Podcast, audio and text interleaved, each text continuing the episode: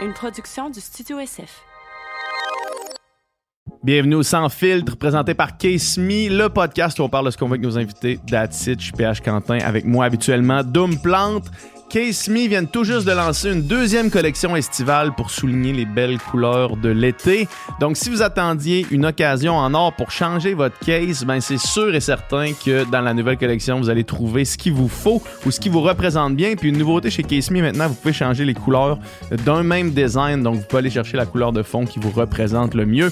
On a un code promo pour vous, c'est sans filtre 20 pour 20% de rabais. 20% de rabais. Will de Case Me me disait que euh, il offre très rarement 20 si vous voulez, c'est le moment. Sinon, cette semaine, on reçoit Martin Gibert, qui est un chercheur en éthique de l'intelligence artificielle. Euh, on a parlé, moi en fait, euh, le premier livre que j'ai lu quand euh, je suis devenu vegan, c'est Comment voir son steak comme un animal mort par Martin Gibert en fait. ce livre-là a changé ma vie. Donc c'est un éthicien qui s'intéresse, qui s'est intéressé à la question du véganisme. Donc on a parlé évidemment de ça parce que vous savez que c'est un sujet qui est cher ici au Sans Filtre Podcast. Et on a aussi parlé de l'éthique euh, en tout ce qui a trait à l'intelligence artificielle. Donc, comment programmer les robots. Euh, Martin qui vient de sortir un livre qui s'appelle euh, Faire la morale aux robots qui traite exactement de ce sujet-là. Donc, si vous aimez ça un petit peu, la philo, même la psycho, il y, a des, il y a des questions vraiment intéressantes d'éthique qui sont posées durant ce podcast-là, puis ça nous aide à mieux réfléchir sur le futur parce que ça va, ça va. En fait, le véganisme et l'intelligence artificielle risque de faire beaucoup plus partie du futur. Donc, euh, euh, une super conversation. On espère que vous allez aimer ça autant que nous. Puis, euh, puis c'est ça, bonne écoute. Mais juste avant, on va remercier nos commanditaires.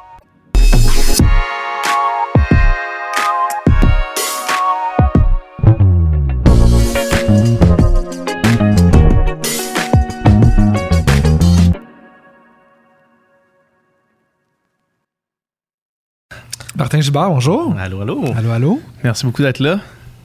Comme je disais euh, en ronde, puis euh, en fait que, je t'écrivais euh, en, message, c'est ton, ton essai sur le véganisme, en fait, qui m'a qui a consolidé dans ma tête le, mon nouveau mode de vie, si on veut. puis je, voulais, je voudrais qu'en fait qu'on qu repart de la base avec toi par rapport à ton cheminement à toi. Euh, que ce soit, là, on va évidemment parler d'intelligence artificielle dans, le podcast, c'est sûr, mais par rapport à la philosophie, puis après ça, comment ça s'est transitionné vers l'éthique, puis comment l'éthique, l'éthique animale est arrivée dans l'enjeu et tout et tout, là, tu sais. Donc, euh, je sais qu'on peut partir de loin. ça. mais est-ce que est-ce que tu as toujours eu une fascination pour la philosophie? Je pense que euh, j'ai toujours eu des questions un peu un peu profondes là, comme, comme beaucoup d'adolescents, d'adolescentes, euh, des trucs sur le sens de la vie. Euh. et puis j'avais, j'avais aussi, je pense, avant, avant même de faire de la, avant même la philo, j'avais juste une curiosité générale. Je veux mhm. comprendre comment le monde fonctionne. Ouais. Souvent, les enfants, les enfants posent des questions très philosophiques, là, puis on le perd de plus, le petit à petit, plus on vieillit, en fait. Là. Ouais, y a, ouais, ouais, non, c'est sûr qu'il y a quelque chose de, de de fascinant de se poser des questions même très simples, métaphysiques. Là, pourquoi y a-t-il quelque chose plutôt que rien euh, Après mon parcours, en fait, je, j'avais plutôt envie d'aller. Euh, bah, j'étais un bon élève, là, pas excellent, excellent, mais quand même un bon élève. Et puis je pouvais un peu aller où je voulais. J'avais plutôt fait des sciences au, en France, au lycée, comme mhm. équivalent du, du mhm. cégep. Et euh, quand il a fallu choisir un, quelque chose à l'université, j'avais un peu le goût d'aller en, en lettres parce que j'aimais quand même la littérature aussi, et puis euh, j'avais ce goût d'écrire sans doute déjà là. Mais je me suis dit, euh, si je vais en... Bah, j'ai pas, pas, besoin d'aller en lettres pour me forcer à lire des, des romans, de la mhm. fiction, je vais, je vais lire pour le plaisir. Est-ce que c'était l'écriture ou la lecture vraiment qui, qui était l'attrait des lettres? Probablement, probablement les deux. Mais en tout cas, comme, comme je voulais un peu tout connaître, tout savoir, je me suis dit, bah, les, les, livres de fiction, je les lirai pour le, pour le plaisir par moi-même. Par contre, euh, quand euh, Hegel, Aristote, Platon, ça, je, je sais que je vais pas lire pour le plaisir, donc je suis, allé, je suis en philo pour ça.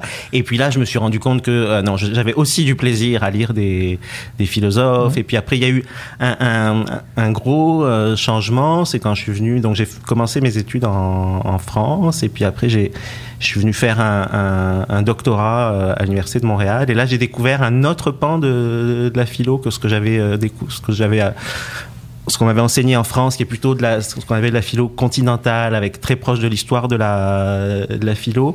Ici, ce que j'ai découvert, c'est ce qu'on appelle la philo analytique, qui est euh, un peu plus aride, un peu moins euh, sexy au premier abord, mais qui est comme plus précise et puis qui essaye vraiment de répondre aux, aux questions. Et dans ce domaine-là, même le domaine de la de l'éthique donc euh, euh, dans lequel j'ai fait mon, doctorat. Mhm. L'éthique, en gros, c'est essayer de répondre à la question quelle est la bonne chose à faire? Le bien et le mal, en fait. Alors, notamment le bien, le mal, le juste, l'injuste, le, vertueux, le vicieux. Bah, après, il y, y a, des théories, des concepts comme ça.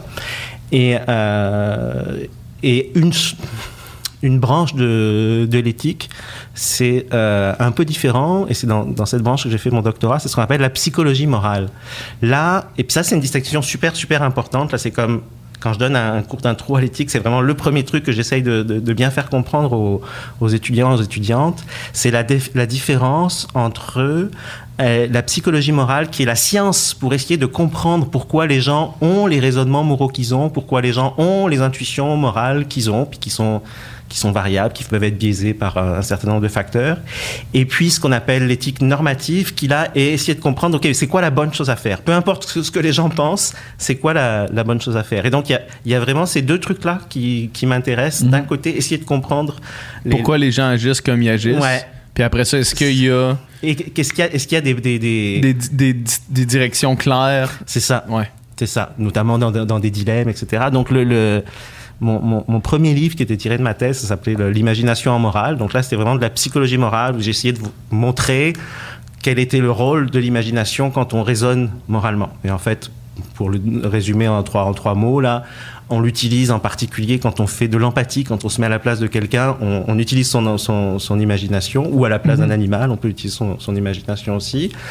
Euh, on l'utilise quand on, quand on fait des comparaisons. Euh, entre comment les choses sont et puis comment les choses pourraient être. Ou quand, quand on fait en, philo, en éthique, on fait beaucoup d'expériences de, pensée. On imagine des trucs. Et puis ça, c'est une façon de, de, raisonner. Puis on l'utilise aussi dans les... C'est moins important là, mais dans les voir comme. Quand on, on voit... Euh, un, un, un, visage dans un nuage, mais on peut aussi avoir des choses un peu de cet ordre-là dans le, dans le raisonnement moral. Là. Mm -hmm. Donc, pour, pour, pour dire en deux, en deux, mots ce qui a précédé le, le, livre. Et après ce, après ce doctorat, puis après ce, ce livre-là, donc là, j'ai essayé d'appliquer d'une certaine façon cette, euh, cette analyse du raisonnement moral, de la délibération morale au cas des, au cas des animaux. Puis à ce moment-là, mettons, dans, personnellement dans ta vie, est-ce que tu t'étais est-ce que que tu étais vegan? Est-ce que tu avais eu entamé une réflexion personnelle envers ça? Ou, c'est en faisant ton tes recherches ou en essayant d'appliquer ces théories-là que tu avais apprises euh, pendant les recherches? Non, c'est venu un peu à, à côté, c'est venu quand même assez tard. Donc pendant, pendant que je faisais mon, mon doctorat, euh, c'est un peu venu de circonstances euh, de la situation dans laquelle j'étais. D'une part, une des des doctorantes qui travaillaient avec moi, avec ma, la même directrice de, de thèse, c'est Valérie Giroux qui faisait, ouais. qui est une philosophe québécoise, qui, une philosophe, euh, qui faisait sommité en éthique animale, ça, qui faisait sa thèse sur ce sujet-là. Ouais. Et donc, en, elle avait fait une préface dans mon deuxième livre de recettes. Ok, ouais, fait, ouais, ouais, Donc c'est sûr qu'en discutant avec Valérie Giroux et j'ai essayé de lui amener mes petits contre À l'époque, j'étais euh, je, je, mangeais de. J'étais omnivore, là, pas, mm -hmm. pas, pas pantoute vegan.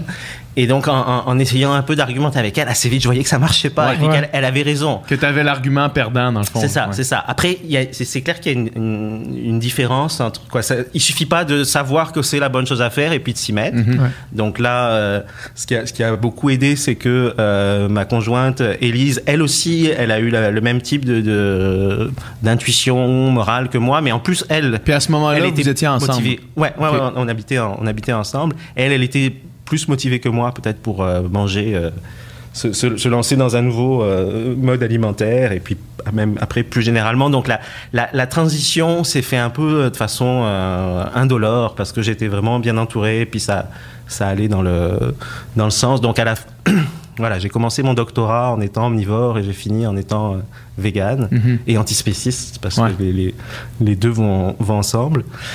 Et après le doctorat, donc j'ai fait le, j'ai fait le livre où j'ai essayé d'appliquer c'est ça, des, connaissances de psychologie morale à au cas particulier des, animaux et de notre rapport aux, animaux. Mhm. J'aime que le début de tout ce, ce chemin-là te dit je voulais tout savoir, donc je suis allé étudier en philosophie. Est-ce que est-ce qu'après avoir fait tout ce chemin-là, puis on reviendra au véganisme après, mais est-ce qu'après avoir fait tout ce chemin-là, qui est quand même une succession d'événements qui a fait que tu es, devenu vegan, tu as écrit, as écrit, as écrit ce livre-là, mais est-ce que tu as l'impression de t'être rapproché de tout savoir ou tu sais, ou as l'impression qu'il y en a encore plus à savoir finalement que, que tu pourras jamais savoir? Ben, Un peu les deux, mais c'est vrai que je pense que c'est même une, une, phrase de Blaise Pascal, le philosophe, là, qui dit le, quand, quand ton savoir augmente, en fait, ton non-savoir augmente beaucoup plus. C'est comme si le savoir, c'était le rayon d'une sphère, et puis le non-savoir, c'est la surface de la sphère. Donc, c'est un peu vrai, mais c'est quand même, je, je, me sens quand même moins, euh, moins ignorant que euh, quand j'étais, euh, je sais pas, adolescent. Puis surtout, j'ai des catégories plus claires en tête. Ne serait-ce que cette distinction que j'évoquais tantôt là entre le, le comment les choses sont et comment les choses devraient être entre euh, euh, la science et puis l'éthique, parce qu'en gros c'est ça, la science elle nous dit comment les choses sont et puis l'éthique nous dit comment les choses devraient être. Juste cette distinction qui est assez simple, en fait ça, ça me semble que ça, ça, permet d'être beaucoup plus euh, conscient de, de, de, ce qui est autour de nous. Mm-hmm. Est-ce bon, est-ce que ces deux sphères-là, la science et l'éthique, travaillent euh, main dans la main? Est-ce que la communication est bonne? Ah, c'est c'est trop général pour, euh, pour répondre à ça. Disons que dans... Mettons dans, mettons dans le milieu universitaire, est-ce que, est -ce que les départements se parlent? Ou puis est-ce que, mettons, des arguments euh, scientifiques sont tenus en compte euh, quand on a un exercice de pensée philosophique ou euh? ben ça, ça, alors est-ce que les départements se parlent un peu? Il y a des, il y a des étudiants de, je sais pas d'ingénierie qui vont prendre des cours d'éthique des étudiants de biologie qui prennent des cours d'éthique donc y a, il y a, il y a quand même une euh, certains mélanges, puis c'est important là, parce que l'éthique c'est un peu un truc transversal. Toute discipline, tout métier, tout euh, tout corps professionnel peut se poser des questions éthiques sur comment est-ce que est-ce que je fais bien ou pas des podcasts, est-ce que je fais bien ou mhm. pas, etc. Donc euh, en ce sens-là, tout le monde a, a, a un peu besoin d'éthique. Après sur les, la question des arguments, est-ce que est-ce que la science apporte des, des, des éléments dans les réflexions éthiques? Oui, mais simplement comme contrainte, parce que la science, elle va jamais te dire qu'est-ce qu'il faut faire. La science, elle te dit comment on pense que les choses sont. Euh, euh, elle essaye de faire un modèle le plus, euh, le plus précis possible. Mais donc, il y, a toujours un moment, un saut, où dès, qu'on passe à comment les choses devraient être, qu'est-ce qu'on devrait faire, est-ce que c'est bien ou mal de faire ceci, ben, on va pas pouvoir trouver de réponse dans la science. Mm-hmm. La science, elle fait juste poser des, des contraintes, quoi, en disant, ouais, ça c'est juste ça, si tu voulais faire ceci, bah, c'est juste pas possible parce qu'il y a des contraintes euh, physiques, mais elle dit pas si c'est bien ou mal. Mhm. Mais des fois, j'imagine qu'une réponse scientifique peut mener à une réflexion éthique. Si je, si je prends l'exemple des l'exemple animal parce que parce que c'est de, de, ce quoi on parle maintenant c'est probablement de, ce quoi je suis le plus outillé pour parler en termes de philosophie là. Euh, lorsque la sentience est prouvée scientifiquement, l'éthique peut s'emparer de cette, euh, ce fait-là pour aller, aller ensuite établir une ligne d'éthique. Tout à fait. Parce en fait, ce que, ce que, ce que l'éthique dit, mettons, donc dans, dans, le cas de la, la sentience, qui est la capacité de, de sentir, d'éprouver du plaisir et de la peine, euh, c'est que quand un être, quand une entité euh, animale, robot, extraterrestre, peu importe, mhm. éprouve des choses, est capable de ressentir du plaisir ou de la douleur, alors ça devient ce qu'on appelle un patient moral. Ça devient une entité envers qui on a minimalement des, des certains devoirs, le devoir de pas torturer, éventuellement de pas tuer, etc. Et quand la, et ce que fait la science, c'est qu'elle nous dit, hey, checkez cette entité là, euh, mettons les poissons. Mhm. C'est relativement récent qu'on a des, des, des, bonnes données sur la sentience des poissons. Ben, les poissons ressentent la, la douleur. Donc là, l'éthicien arrive en disant, ben, si ils ressentent la douleur, alors euh, on doit en tenir compte dans, dans la façon dont on, on deal avec eux. Peut-être Mhm. ne, ne pas les pêcher ou ne pas les manger ou des, des choses comme ça. Donc euh, oui, là, là, il y a un dialogue d'une certaine façon entre la, la science et puis l'éthique. Est-ce que, euh, parce que comme la science n'est pas toujours écoutée par les, ceux qui sont en position de prise de décision, notamment tout ce qu'on sait, par exemple, sur les données sur euh, les, les- les effets environnementaux de, euh, de, de- de plein d'affaires, en fait, dans, dans notre société, puis puis il y a des, les lois sont pas nécessairement appliquées. Est-ce que l'éthique est aussi souvent tassée du revers de la main par les, euh, les preneurs de décision? L'éthique, elle, elle, elle atteint que indirectement les, les, les preneurs de décision. En fait, pour être vraiment efficace, l'é- l'éthique, il faut qu'elle se, euh, qu'elle devienne du droit d'une certaine façon. Donc, il y a- il y, a comme, il y, a plus- il y a plusieurs, il y a plusieurs étages. Donc, les, les, les décideurs euh, politiques, eux, c'est par l'intermédiaire souvent du droit qui, qui font av- avancer Ouais. la, la société. L'éthique, c'est plutôt pour euh, chacun et, et tout le monde, quand on se demande, OK, est-ce que telle affaire est correcte ou, ou pas, euh, ou- ouais. Puis qu'est-ce qui, en fait, qu'est-ce qui, qui t'a amené vers cette sphère-là, qui est l'éthique de, la- de la philosophie? Si tu penses que t'observais qu'il y avait une lacune autour de, tu sais, dans, dans le monde à ce niveau-là, ou c'est plus un intérêt personnel? Non, c'était au départ, c'était très très égoïste. Là, Ah ouais? c'était c'était même quasiment parce que je me, je connais, c'était un peu le domaine que je connaissais le moins. Je me suis dit, euh, ah ouais, on va, on, on va aller voir. Toujours dans la quête de- d'en côté connaître plus. Curiosité, ouais, Ouais. ouais, ouais, ouais. Puis au bout, de- euh, après avoir un peu étudié, puis en découvrant la psychologie morale, là, j'ai vraiment euh, capoté tellement je trouvais ça intéressant là, parce que c'est, euh, on, on commence à savoir des choses là sur la façon dont les humains. euh, jugent ce qui est bien et ce qui est mal, pour quelles raisons, etc. Ouais. C'est vraiment passionnant. Puis c'est des travaux, des travaux récents. On peut mettre des, des, des scans, puis faire poser des questions à quelqu'un, puis regarder dans le scan quelle partie de son cerveau traite un, un problème moral. Donc là, là, il y avait vraiment ma curiosité était euh, très très excitée. Et puis je me suis aussi rendu compte que euh, oui, c'était important. Que euh, finalement, c'était peut-être la partie de la philosophie qui était la plus importante parce que elle elle peut avoir des applications très très concrètes dans Ouais. euh, dans la vie. Alors que ce soit dans la, la façon dont on s'alimente là, avec des, des considérations en éthique animale, mais dans, dans beaucoup beaucoup d'autres dimensions de la, de la vie. Donc faites de l'éthique, là, c'est c'est vraiment intéressant. C'est ça, j'ai l'impression que c'est des questions. C'est des, questions qui, qui, qui, qui jamais, en fait, parce que justement, les, les, soit avec les nouvelles technologies ou soit avec les nouvelles données scientifiques, justement, on a toujours besoin de repenser avec ces nouvelles contraintes-là euh, le bien et le mal, tu sais. Puis, puis tu sais, aussi, mettons, euh, euh, c'est intéressant, mettons, de lire Platon puis se demander est-ce que. Est-ce que, est-ce que l'âme est, est- est immortelle chez Platon, tu sais, puis c'est un, c'est un exercice de pensée qui est le fun, sauf que en bout de ligne, il y a beaucoup, il y a beaucoup de philosophes qui, qui ont essayé de répondre à des questions euh, qui- que maintenant, justement, la science est capable de répondre, tandis que l'éthique, la science pourra Il y jamais répondre. Ouais, parce que comme on disait tantôt, euh, euh, t'as beau décrire très très précisément comment euh, sont les choses, c'est quoi les lois qui, qui impliquent tels, euh, tels effets, Mhm. ça te dira pas euh, si c'est si bien ou mal. Ouais. Mhm. Donc euh, Puis est-ce que, mettons, face. Ben, j'imagine que oui, mais. à- à- face à une même situation ou à, même- à un même dilemme éthique, tu parlais de- d'électrodes qui te permettent de voir comment ton cerveau réagit. Est-ce que euh, les, les êtres humains. c'est pas des électrodes, c'est des scans. Des scans, Ouais, des ouais. scans. euh, ok. Est-ce que les êtres humains réagissent de la même façon à une même question? J'imagine que non. Non, c'est ça. Il y a des, il y a des, euh, il y a, il y a des différences intéressantes. Mais on peut faire un test. Alors, on va- je vais pas vous scanner, mais pour vous donner un, un exemple très classique de, de, de dilemme moral qui sert à, à essayer de Ouais. comprendre les intuitions des gens. Alors, vous avez peut-être déjà entendu parler là, mais c'est le, le dilemme du tramway. Donc, euh, expérience de pensée. Il y a un tramway qui s'avance. Euh, sans frein euh, et qui va écraser cinq personnes, genre des travailleurs qui ont des casques sur la tête. Par hypothèse, on va dire qu'ils vont mourir si le, tramway les, écrase, ils ne le voient pas venir. Euh, mais il y a une option, c'est qu'il y a une, une voie secondaire et vous avez la possibilité d'actionner. Vous êtes à l'extérieur, là, vous avez la possibilité d'actionner un, levier qui va envoyer le tramway sur cette voie secondaire. Et là, malheureusement, il y a une personne qui est dans la même situation.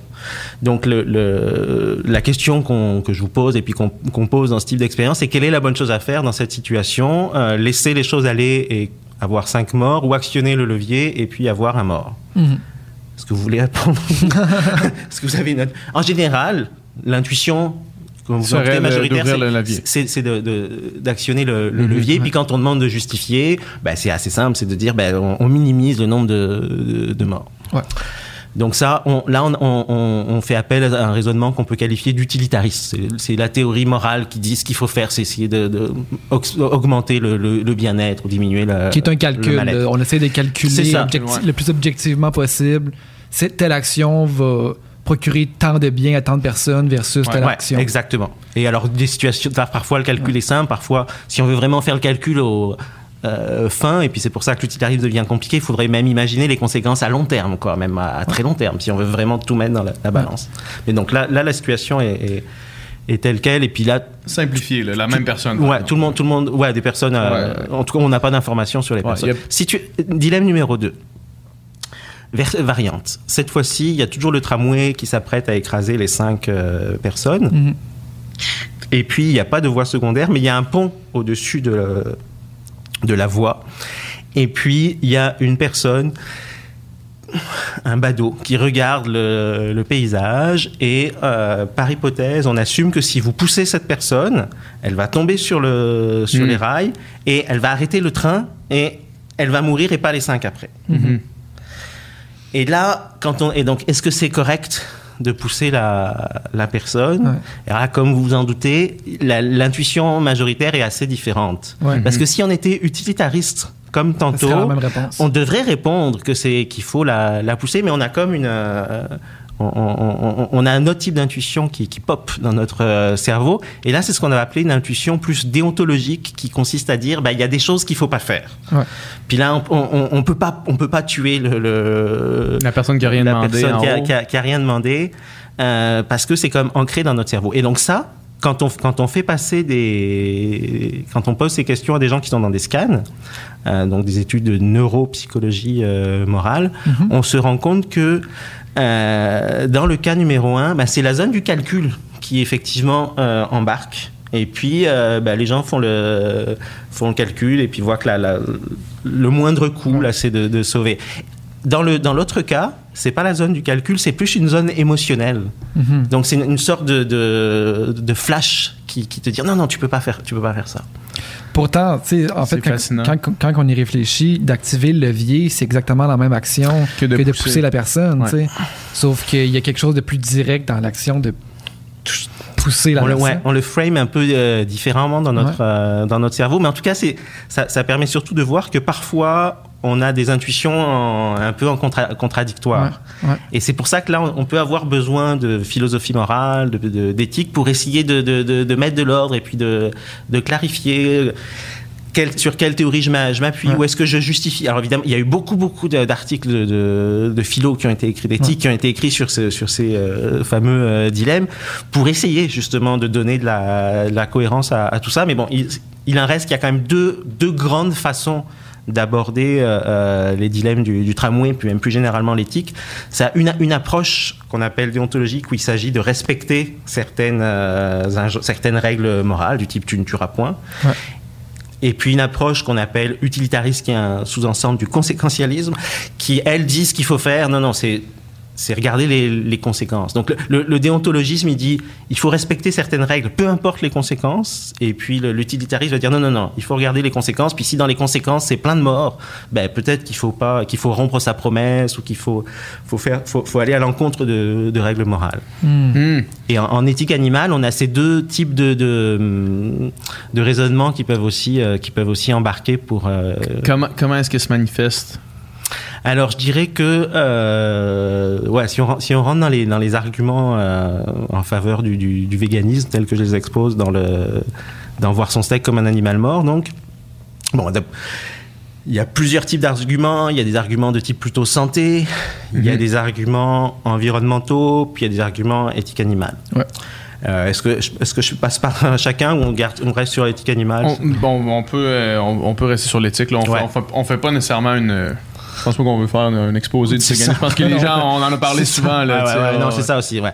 Donc, sur- en, en- en éthique, en gros, il y a deux façons de. enfin, moi, je, je le présente souvent en disant qu'il y a deux façons d'argumenter.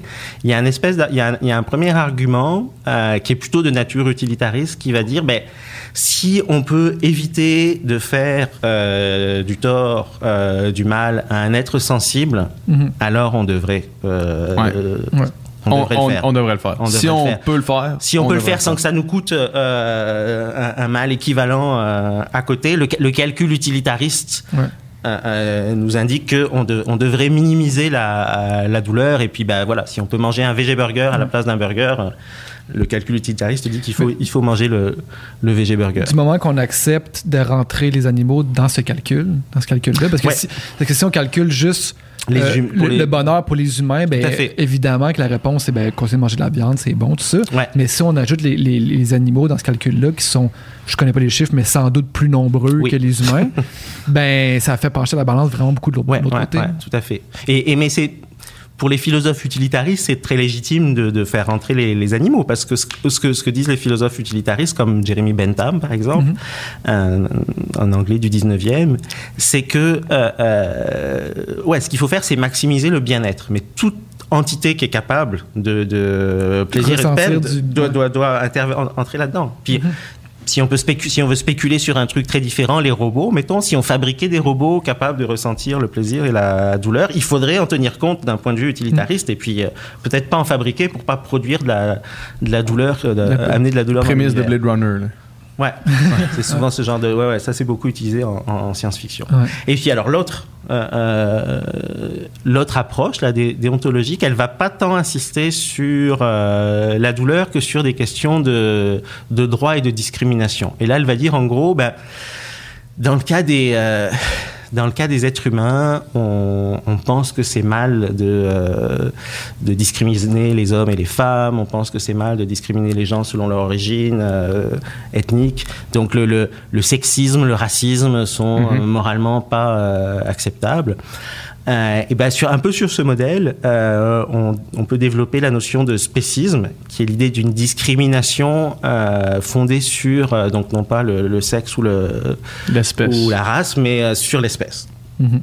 Et donc là, en gros, la- l'argument consiste à dire, ben, si la seule explication à, à- à la discrimination que tu fais envers, le- si, si, si ta seule raison de manger du cochon, c'est de dire, ben, oui, je le traite mal parce qu'il appartient pas à l'espèce humaine, il appartient à l'espèce cochon. euh, Puis, les cochons n'ont pas de droits fondamentaux, par exemple. Ça Oui, serait, la, voilà. ça serait la, Ça serait la, l'argument. la De position. toute façon, si tu manges des cochons, c'est que t'as- c'est qu'ils ont pas de droits. S'ils avaient des droits fondamentaux, probablement qu'ils auraient le droit de ne pas être mangés, quoi, de, Ouais. de- de rester en vie. Donc oui, oui. Là, là, l'idée, c'est euh, il y, a, il y a une discrimination injuste fondée sur euh, sur l'espèce, qui est analogue à des discriminations injustes fondées sur d'autres euh, propriétés euh, arbitraires. Et donc là. Cette, cette notion de discrimination injuste, elle est plutôt du côté euh, d'intuition déontologique. Hmm. Il y a. Ben, j'allais, j'allais, bah, j'allais demander, en fait, tu sais, les, ces droits fondamentaux-là, tu sais, on a une intuition souvent qu'on nous dit, on ne doit pas discriminer, on ne doit pas faire du mal à autrui, puis les humains, on une dignité de base, mais comment, si pas par le calcul uti- utilitariste, comment qu'on les trouve? Comment qu'on les trouve, ces lois-là de la déontologie, tu c'est, Euh, ben, on peut les, mettons les, les, les- pour les humains, là, on pourrait dire que une façon, les dix commandements, donc là, ça vient de, ça vient de Dieu si on, y- si on croit en Dieu. Ouais. C'est des, c'est des commandements déontologiques qu'il faut, euh, qu'il faut respecter. Mhm. Et à partir de là, disons pour, pour l'éthique animale, il n'y a pas nécessairement besoin de démontrer que euh, Dieu a dit ceci ou cela, ou qu'il y a des, des principes gravés quelque part. Il y a juste besoin de dire, ok, ben on a avec les humains, les humains, on leur donne tel et tel droit. Euh, les animaux, euh, on leur donne aucun aucun droit. Alors que si on regarde à quoi servent les droits, les droits, ça sert à protéger les intérêts fondamentaux, l'intérêt à pas être maltraité, l'intérêt à pas être tué. L'intérêt à vivre. L'intérêt à l'intérêt à être en liberté, à pas être à pas être en cage. Donc ça, pour les humains, on n'a aucun problème à considérer que c'est des intérêts fondamentaux importants, puis que c'est correct d'avoir des, des droits pour protéger ça. Mhm. Mais comment ça se fait que quand on passe aux animaux, ses intérêts semblent disparaître, alors qu'ils sont, ils sont là. Là, c'est sûr qu'un animal en cage, il a intérêt à, il aurait envie d'être en liberté, il n'a pas, il a pas envie d'être tué, il n'a pas envie d'être euh, maltraité, attaché, etc. Mais et, là, la seule explication que les gens semblent avoir, c'est de dire, mais non, il appartient à une autre espèce. Mhm. Mais ça, c'est si la seule explication, c'est qu'il appartient à une autre espèce, c'est du, c'est du spécisme. Et donc, euh, pour, pour, justifier les droits, euh, les droits fondamentaux, il y a il y a un auteur qui s'appelle Tom Regan qui va dire bah, c'est dès l'instant qu'on peut dire qu'un un, être sensible est sujet d'une vie, donc il a euh, un peu comme un, humain, qu'il éprouve des choses, qu'il a, euh, a le monde a du sens pour lui, et puis mais surtout qu'il a encore une fois cette sentience, la capacité d'éprouver du plaisir, de la mm-hmm. douleur, des émotions on devrait le considérer comme un, patient moral au sens fort, comme un, et du coup un sujet de droit moral, et donc lui accorder des, droits fondamentaux. Il y a sur cette question des droits fondamentaux peut-être un truc qui est plus intuitif encore euh, que j'aime bien rappeler, qui vient d'un juriste et philosophe américain qui s'appelle Gary Francione, c'est la notion de, propriété. En fait, ce que dit Gary Francione, c'est qu'il suffirait de, il y a un droit qu'il suffirait de conférer aux animaux pour euh, régler la, situation du point de vue moral et, légal, ça serait de dire que les animaux ne peuvent plus être des propriétés privées. Mhm. Que les animaux peuvent pas être achetés et vendus comme on achète et on vend de la bière, des maisons, mhm. des chars, etc. Et, euh, et alors intuitivement, c'est ça, il y a quand même quelque chose. Oui, un, animal n'est pas une marchandise. Là, euh, c'est pas c'est pas la même chose un grippin et puis un, un chat, un chien ou un, ou un cochon. Sauf que du point de vue légal, alors ça, ça a un peu bougé en, 2015 à la suite d'un manifeste que j'avais euh, lancé avec Élise Desauniers justement mhm. de la SPCA et puis Sophie Gaillard qui était aussi euh, qui est aussi avocate à la, à la SPCA. Les animaux ne sont pas des choses. Euh, donc ça, ça, a un peu bougé parce que juridiquement les animaux sont un peu sont sortis de la catégorie, ils sont plus dans la même catégorie que les que la, bière et puis les grippins. Ouais. on les on les vend mais on les mais, mais, c'est ça. en, pratique, en, pratique, l'industrie, l'industrie euh, de la viande, c'est acheter un animal vivant et puis vendre de la viande morte, quoi. Mhm. Et donc tout repose sur la propriété. Si et on peut pas pas faire le, lien avec l'esclavage. Quoi. Il y a, il y a mhm. pas, si longtemps, euh, les, êtres humains euh, en achetaient, en vendaient d'autres pour les pour les exploiter. Alors Aujourd'hui, dans le cas des êtres humains, tout le monde est d'accord pour dire que c'est inacceptable. mais n'empêche que dans le cas des animaux, on a, on, a l'impression que c'est encore acceptable, alors que. Ben, je, pense en fait que, que, que, beaucoup de gens réalisent pas. Ben, premièrement, il y a beaucoup d'aveuglement volontaire, puis de, juste de, normes, puis de, dissonance cognitive, mais je pense aussi qu'il y a une espèce d'idée que la science euh, est, surestimée peut-être, ou, on n'estime pas, ou la plupart des gens ne, réalisent pas en fait. Euh, l'étendue de la science de, chez les cochons ou chez les vaches ou parce que c'est quand même quelque chose qui est, qui, qui, qui, est de l'ordre premièrement de la, science de pouvoir le prouver puis après ça j'imagine je suis pas expert mais tu sais que la science d'un cochon n'est pas la même que la science d'une truite qui est pas la même d'une science que puis qu'il y a une espèce de de, de, de, de gradation. Si je pars de la plante, après ça, de la, de la coquerelle jusqu'à jusqu'au cochon, là, tu sais, j'imagine qu'il y, a une espèce de ligne, puis après, à un moment c'est... sûr, c'est sûr qu'il y a une ligne, c'est-à-dire qu'il y a des entités qui sont pas sentientes. Quand, tu, quand tu dis la, la, plante, là, non, on n'a pas de bonne raison de penser que les plantes sont sentientes. Les insectes, on sait pas trop. Là où on est sûr, c'est pour les vertébrés. Donc, les animaux qui ont une colonne vertébrale, ça inclut les mammifères, les oiseaux, les poissons, notamment. les poulpes aussi. Est-ce que c'est oui et non Du point de vue, est-ce que euh, sentient, oui, oui, ça c'est binaire. Soit une entité est sentiente, soit elle l'est pas. Après, sur la, la, être sentient, ça veut dire être sensible, donc euh, éprouver des choses. Sur la qualité ou la quantité de ce qui est éprouvé, là, il y a sans doute des, des différences. Et on, peut penser que euh, un cerveau de d'insectes, s'ils sont s'ils sont sentients, ou de poissons très simples il y a un peu moins de, d'informations et de, de douleurs qui passent, mais encore, c'est, quand même spéculatif. Puis, puis en fait, j'imagine que de, de dire oui, mais ressent moins de douleur, pas un argument assez valable pour Non, dire qu'on c'est va y en faire vivre quand même. Ben, c'est ça. Le truc, c'est qu'on les- on, on est en conflit d'intérêts là. Dès, dès l'instant où on les mange, dès l'instant où, on- où on les exploite, euh, ouais, c'est plus simple de se dire que le poisson il ressent rien ou il ressent presque rien pour euh, quand on quand on le fait griller sur le sur le barbecue. Ouais. Et, et ça, ça, c'est des trucs de psychologie morale justement. Essayer, essayer d'étudier comment l'être humain euh, se, ment un peu à lui-même pour servir son propre, euh, son propre intérêt. Il y, a, y a une expérience que je raconte dans le Voir son steak comme un animal mort, qui est un peu l'expérience qui m'a fait dire, OK, oui, oui, là, il y a vraiment du, jus, là, il y a des choses intéressantes à, aller chercher. C'est euh, une expérience que j'appelle l'expérience des moutons, qui a été faite en, Australie au début des années 2010.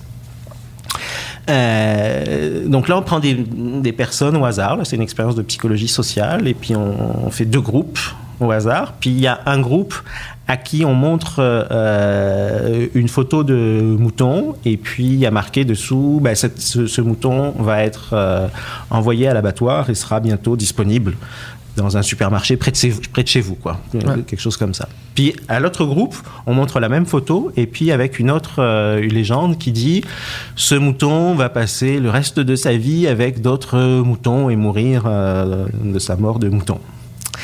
Et, euh, et ensuite, on demande aux gens des deux groupes d'évaluer les capacités cognitives Mm. du mouton qu'ils ont Mm. vu.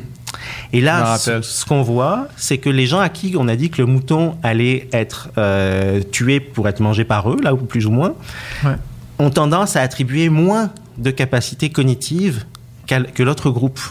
Pourquoi? Parce que c'est ça qu'on appelle une dissonance cognitive ou qu'on appelle aussi parfois le paradoxe de, de la viande. Mais la plupart des gens ont quand même une certaine empathie pour les animaux, les enfants, les dessins animés, etc. Et puis en même temps, ils consomment. La plupart des gens, ils consomment des, des animaux. Et évidemment, il y a un truc, qui- ça, ça fait paradoxe parce que euh, aimer euh, l'animal et puis aimer le steak, euh, à un moment donné, il faut, faut, faut qu'il y ait de l'abattoir au milieu et, et c'est pas très aimable pour le pour l'animal. Mais donc c'est ça, les gens, les, les, les gens du coup utilisent des stratégies pour un peu se déculpabiliser, si on veut. Et une de ces stratégies, ça consiste à, à faire ce qu'on appelle la démentalisation. Donc à, à- à se persuader que l'animal qu'on consomme, en l'occurrence, est moins malin, souffre moins, est moins conscient. Puis ça, on le voit bien aussi quand on fait des, quand on, on- on demande euh, aux gens de- de- d'évaluer les capacités mentales des animaux selon qu'ils sont euh, sauvages ou euh, animaux euh, De compagnie. cons- de compagnie ou qu'on consomme. Mhm. Il y a vraiment, il y a plusieurs catégories d'animaux. Là, ben voilà, ben les ani- c'est c'est clair que les animaux de compagnie, chiens, chats. Alors là, ça, ça va, ça dépend des pays là, mais dans les pays où les chiens et les chats sont des animaux de, de compagnie, ben les gens attribuent des hautes capacités mentales Ouais. et, et même font facilement de l'empathie avec leurs euh, leurs animaux.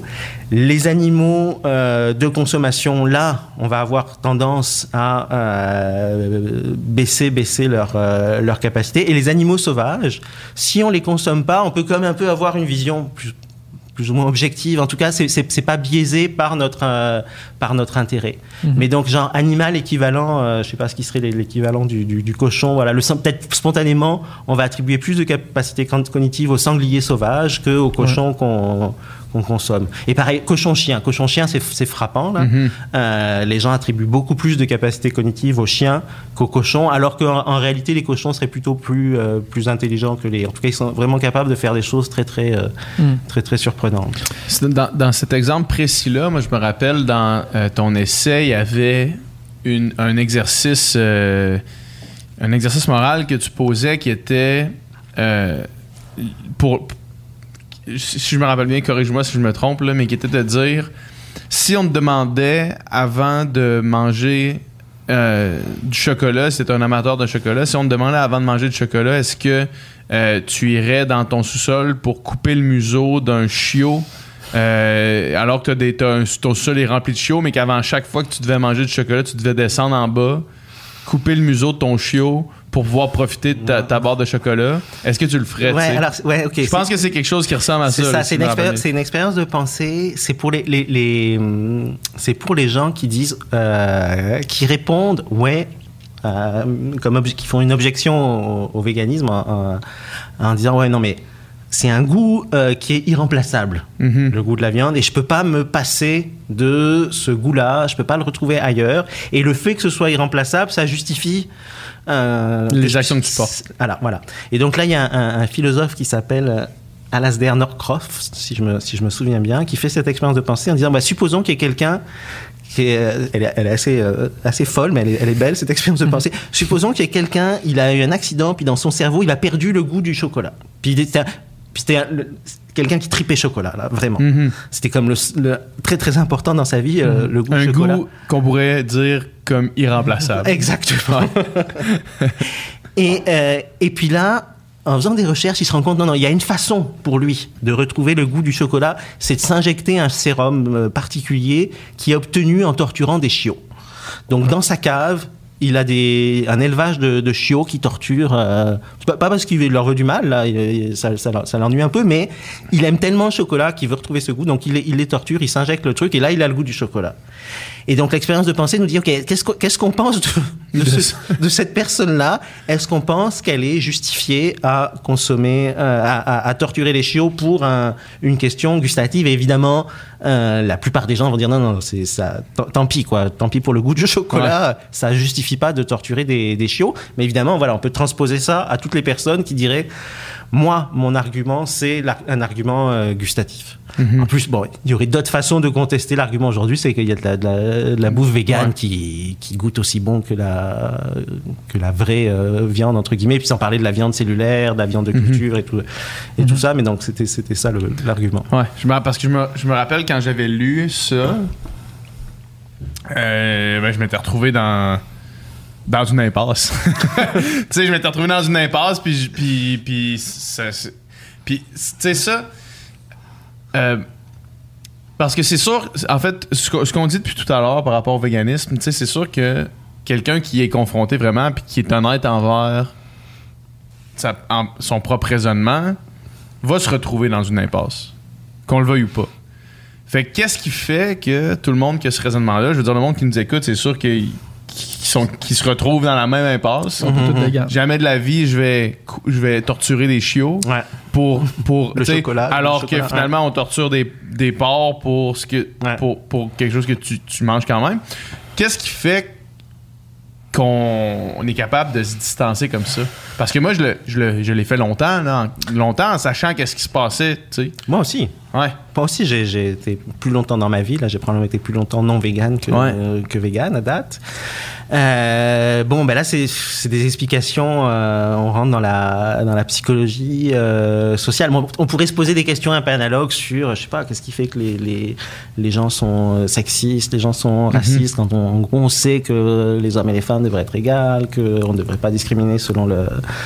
Selon mais la race, admettons etc. justement, Mais- justement par, par rapport à ça tu sais nous on est quand même euh, on- on- on- en tout cas on aime bien le- les auditeurs de notre podcast. On juge qu'ils sont des gens qui aiment réfléchir, qui aiment se poser des questions, qui sont pas fondamentalement racistes ni Ouais, sexistes, ouais, qui ont compris que les- ces enjeux-là sont, sont nécessaires à, à- à- à combattre, mais que Mais- il y a quelque chose qui est pas il y a quelque chose qui est pas au même niveau avec les animaux, on dirait. C'est-tu culturel? C'est-tu parce qu'on est... C'est- C'est c'est, euh, dans l'histoire des euh, mouvements progressistes, là, parce que pour moi, ça s'inscrit, c'est un Mhm. mouvement progressiste de euh, libération. Tu sais, Le, le- le livre de Peter Singer en Libération animale. 74 s'appelle Libération animale. C'est un peu le modèle, sur le modèle de libération des femmes, libération des Noirs, et, et- etc.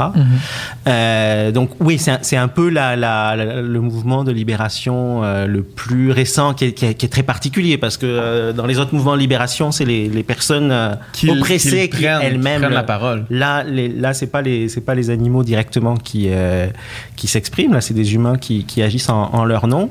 Donc ça, c'est probablement la- une partie de l'explication. Euh, il y a, y a aussi bêtement le poids des, des habitudes, c'est-à-dire que euh, nos parents, nos grands-parents mangeaient. bah, si, si on est, parce qu'il faut aussi savoir qu'il y a des sociétés en, en Inde, là, il y a des sociétés végétariennes où là on aurait on n'aurait pas ça, puis c'est beaucoup plus facile de convaincre les gens d'arrêter de, manger des animaux, c'est c'est culturel, mais dans dans des dans des sociétés où il y a une culture de, puis non seulement il y a une culture de manger des animaux, mais c'est même valorisé en fait. C'est valorisé parce que historiquement c'était plutôt les qui mangeaient des, animaux, euh, en tout cas ré- régulièrement, que c'est plus, long à produire. euh. Bon, au XXe siècle, il y a euh, l'élevage en masse qui se développe. Donc là, tout le monde peut manger des. Puis ça, s'inverse même quasiment. Là, plus, quasiment plus les gens sont pauvres, plus ils vont consommer de, mauvaises, souvent de, de- de viande, trop grasse, etc. Mais en tout cas, il y a, une industrie là qui est là, qui en donne, qui en donne. Et, euh, et j'ai perdu mon raisonnement. Euh, tu- Ben, en fait, en fait l'idée, puis peut-être que je, vais- je vais relancer la question avec une, une autre sous-question. Qu'en est-il de euh, l'argument, parce que j'avais- j'avais cette discussion-là avec euh, Gabriel Nadeau-Dubois qui se posait cette question-là, parce que lui, évidemment, il prône euh, une diminution de la consommation de viande, mais pour des enjeux environnementaux, Ouais. principalement. Euh, mais lui, ce qu'il me disait, c'est comment est-ce qu'on prend euh, action pour, un individu qui ne peut pas parler pour lui-même? Pourquoi est-ce qu'on se donne le droit de choisir euh, de choisir qu'est-ce qu'on doit faire pour cet individu-là? Évidemment que euh, c'est les droits fondamentaux, j'imagine? On peut quand même deviner que le cochon, il a pas Ouais. envie qu'on lui lime les dents, Ouais. qu'on lui coupe les testicules à froid quand il est bébé, qu'on lui coupe la queue, qu'il puisse pas. Les, les truies, on peut deviner qu'elles ont besoin de se retourner euh, et qu'elles sont pas. Et on peut deviner aussi qu'ils ont pas. Les animaux qu'on consomme, c'est des animaux bébés en fait, qui sont Mhm. qui sont morts. qui ont le droit de vivre leur vie au complet. Donc c'est ça, c'est ça me paraît pas un argument très euh, très fort. En tout cas pour, pour, pour les pour les questions fondamentales. Après, sans, doute que oui, est-ce que le mon chat euh, savoir exactement ce qu'il veut, ce qui lui ce qui lui ferait plaisir. Bon, là ça peut être plus euh, plus difficile, mais euh, disons que pour les animaux qu'on exploite, c'est facile de deviner de s'en rendre compte. Mais qui après, préférait ne pas être exploité. si, si on, si on enlève complètement l'aspect industriel Ouais. de la chose, parce que industriel, je pense que une grande majorité de la population voit ce qui se passe dans un abattoir industriel puis est pas d'accord avec l'exploitation. Continue d'en commander euh, chez Sanctuary. Ouais, mais continue de le faire quand même. Continue de le faire quand même, mais au moins une fois Ouais. confronté à- aux Ouais, faits, ouais, c'est clair.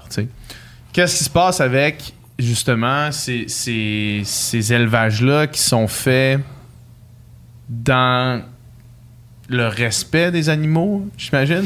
Ça, ça- j'imagine que ça revient encore au droit fondamental, ne pas mourir avant la fin de ta vie. tu sais. Oui, mini- minimalement, il y a toujours ça. Donc, Il y a toujours ça qui traîne. c'est- clair que euh, euh, si on se met du point de vue d'un animal, vaut sans doute mieux être euh, élevé dans un, petit élevage Ouais. en plein air, avec une certaine attention qui est faite à à l'animal individu, ne serait-ce que parce qu'il n'est pas perdu dans des milliers d'autres individus là, Mhm. euh, que, que d'être euh, exploité dans, un, dans, une usine à, dans une usine à viande. Donc ça, c'est oui, c'est facile Vaut de dire. mieux, C'est sûr que c'est moins pire. Mais, Mais, c'est pas. mais est-ce que ça veut dire que c'est acceptable? C'est Ouais, loin d'être c'est- clair. Est-ce que c'est c'est ce qu'on appelle du welfarisme? C'est ce qu'on peut appeler du welfarisme. Ouais, cette idée qu'il faut améliorer les conditions de vie des animaux, mais que globalement, ça reste acceptable de les euh, exploiter, en particulier pour la pour l'alimentation humaine. Donc les Là, un, argument, puisqu'on a, on a vu ce que c'était que l'utilitarisme tantôt, un argument utilitariste euh, dans ce cas-là est, de dire, mais on- quand, quand, quand on est un, un animal dans des, dans des bonnes conditions, on va quand même abréger sa, abréger sa vie. C'est-à-dire Quasiment, que, quasiment du deux tiers. là.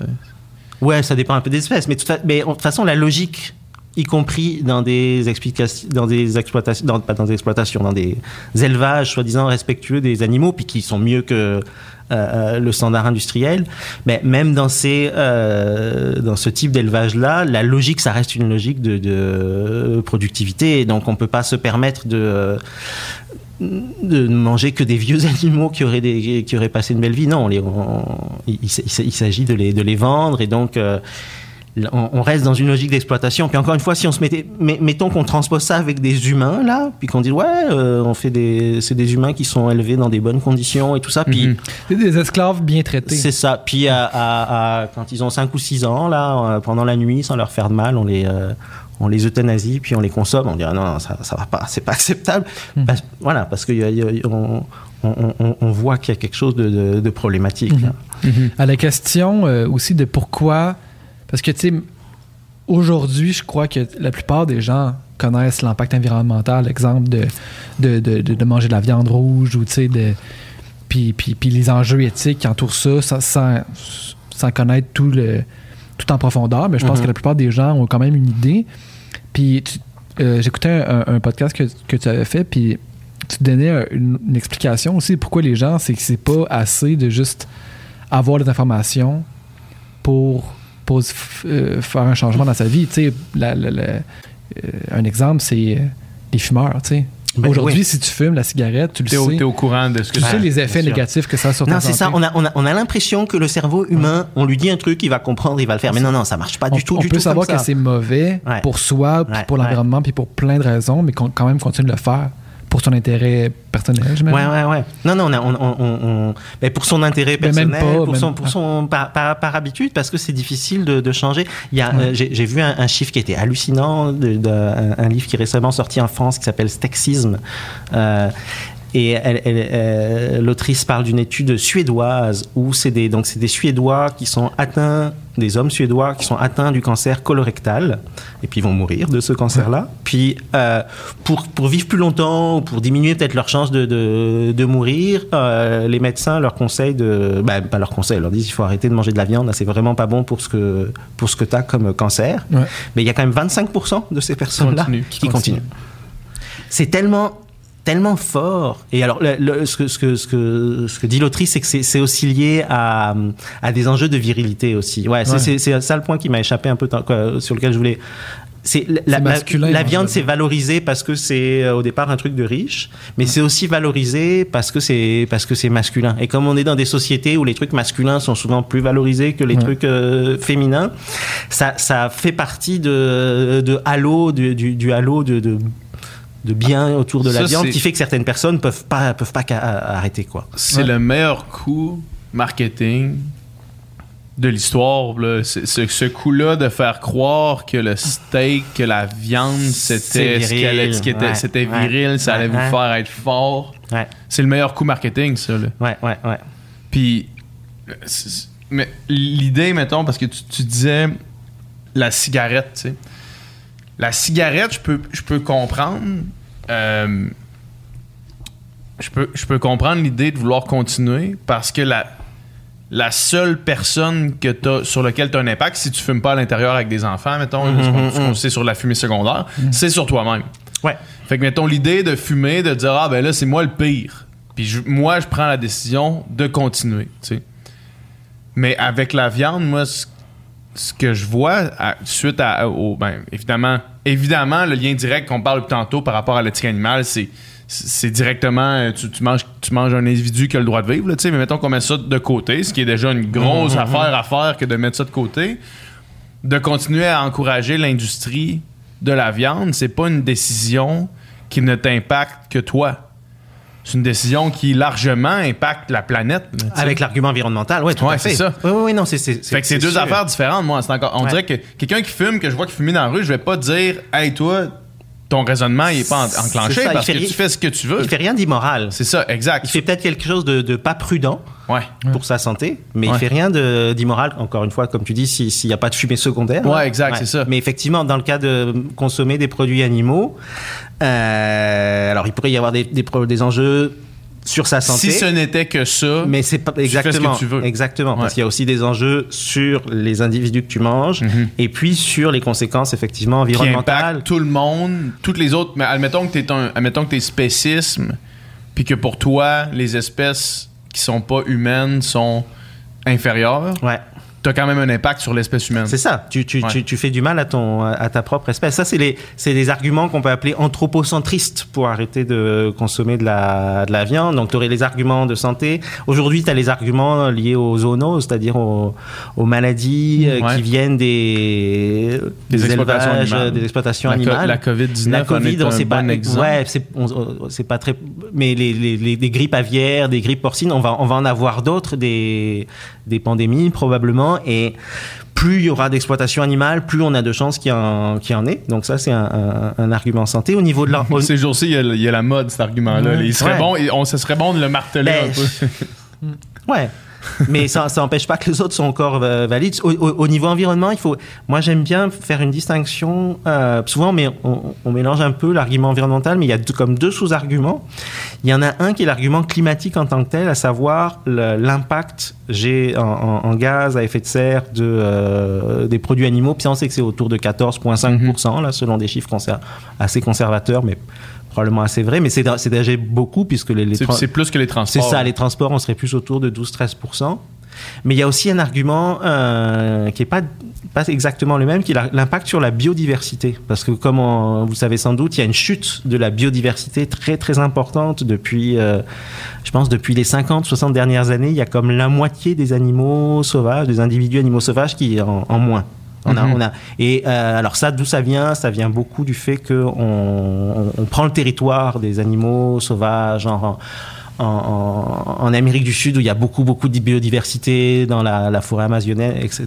On, on- on rase de la forêt pour faire pousser de la nourriture pour le bétail destiné aux humains. Mhm. Donc le, indirectement, le fait de consommer des, des animaux encourage cette, euh, quoi, participe à cette perte de, de biodiversité. Donc ça. Il y a deux arguments environnementaux, un sur la biodiversité, puis un Mhm. sur le, le- le réchauffement climatique en, en tant que tel. Hmm. En tout cas, moi, moi, je, suis- je je suis évidemment, je suis vegan depuis trois ans et demi, puis je suis, c'est- pour la vie, puis j'accepte ces choses-là, mais je pense que de plus en plus les gens s'y sensibilisent, au moins. C'est déjà un, une victoire. Non, c'est sûr qu'il y, a de- il y a de plus en plus de véganes. Il y en a surtout chez les jeunes. Ouais.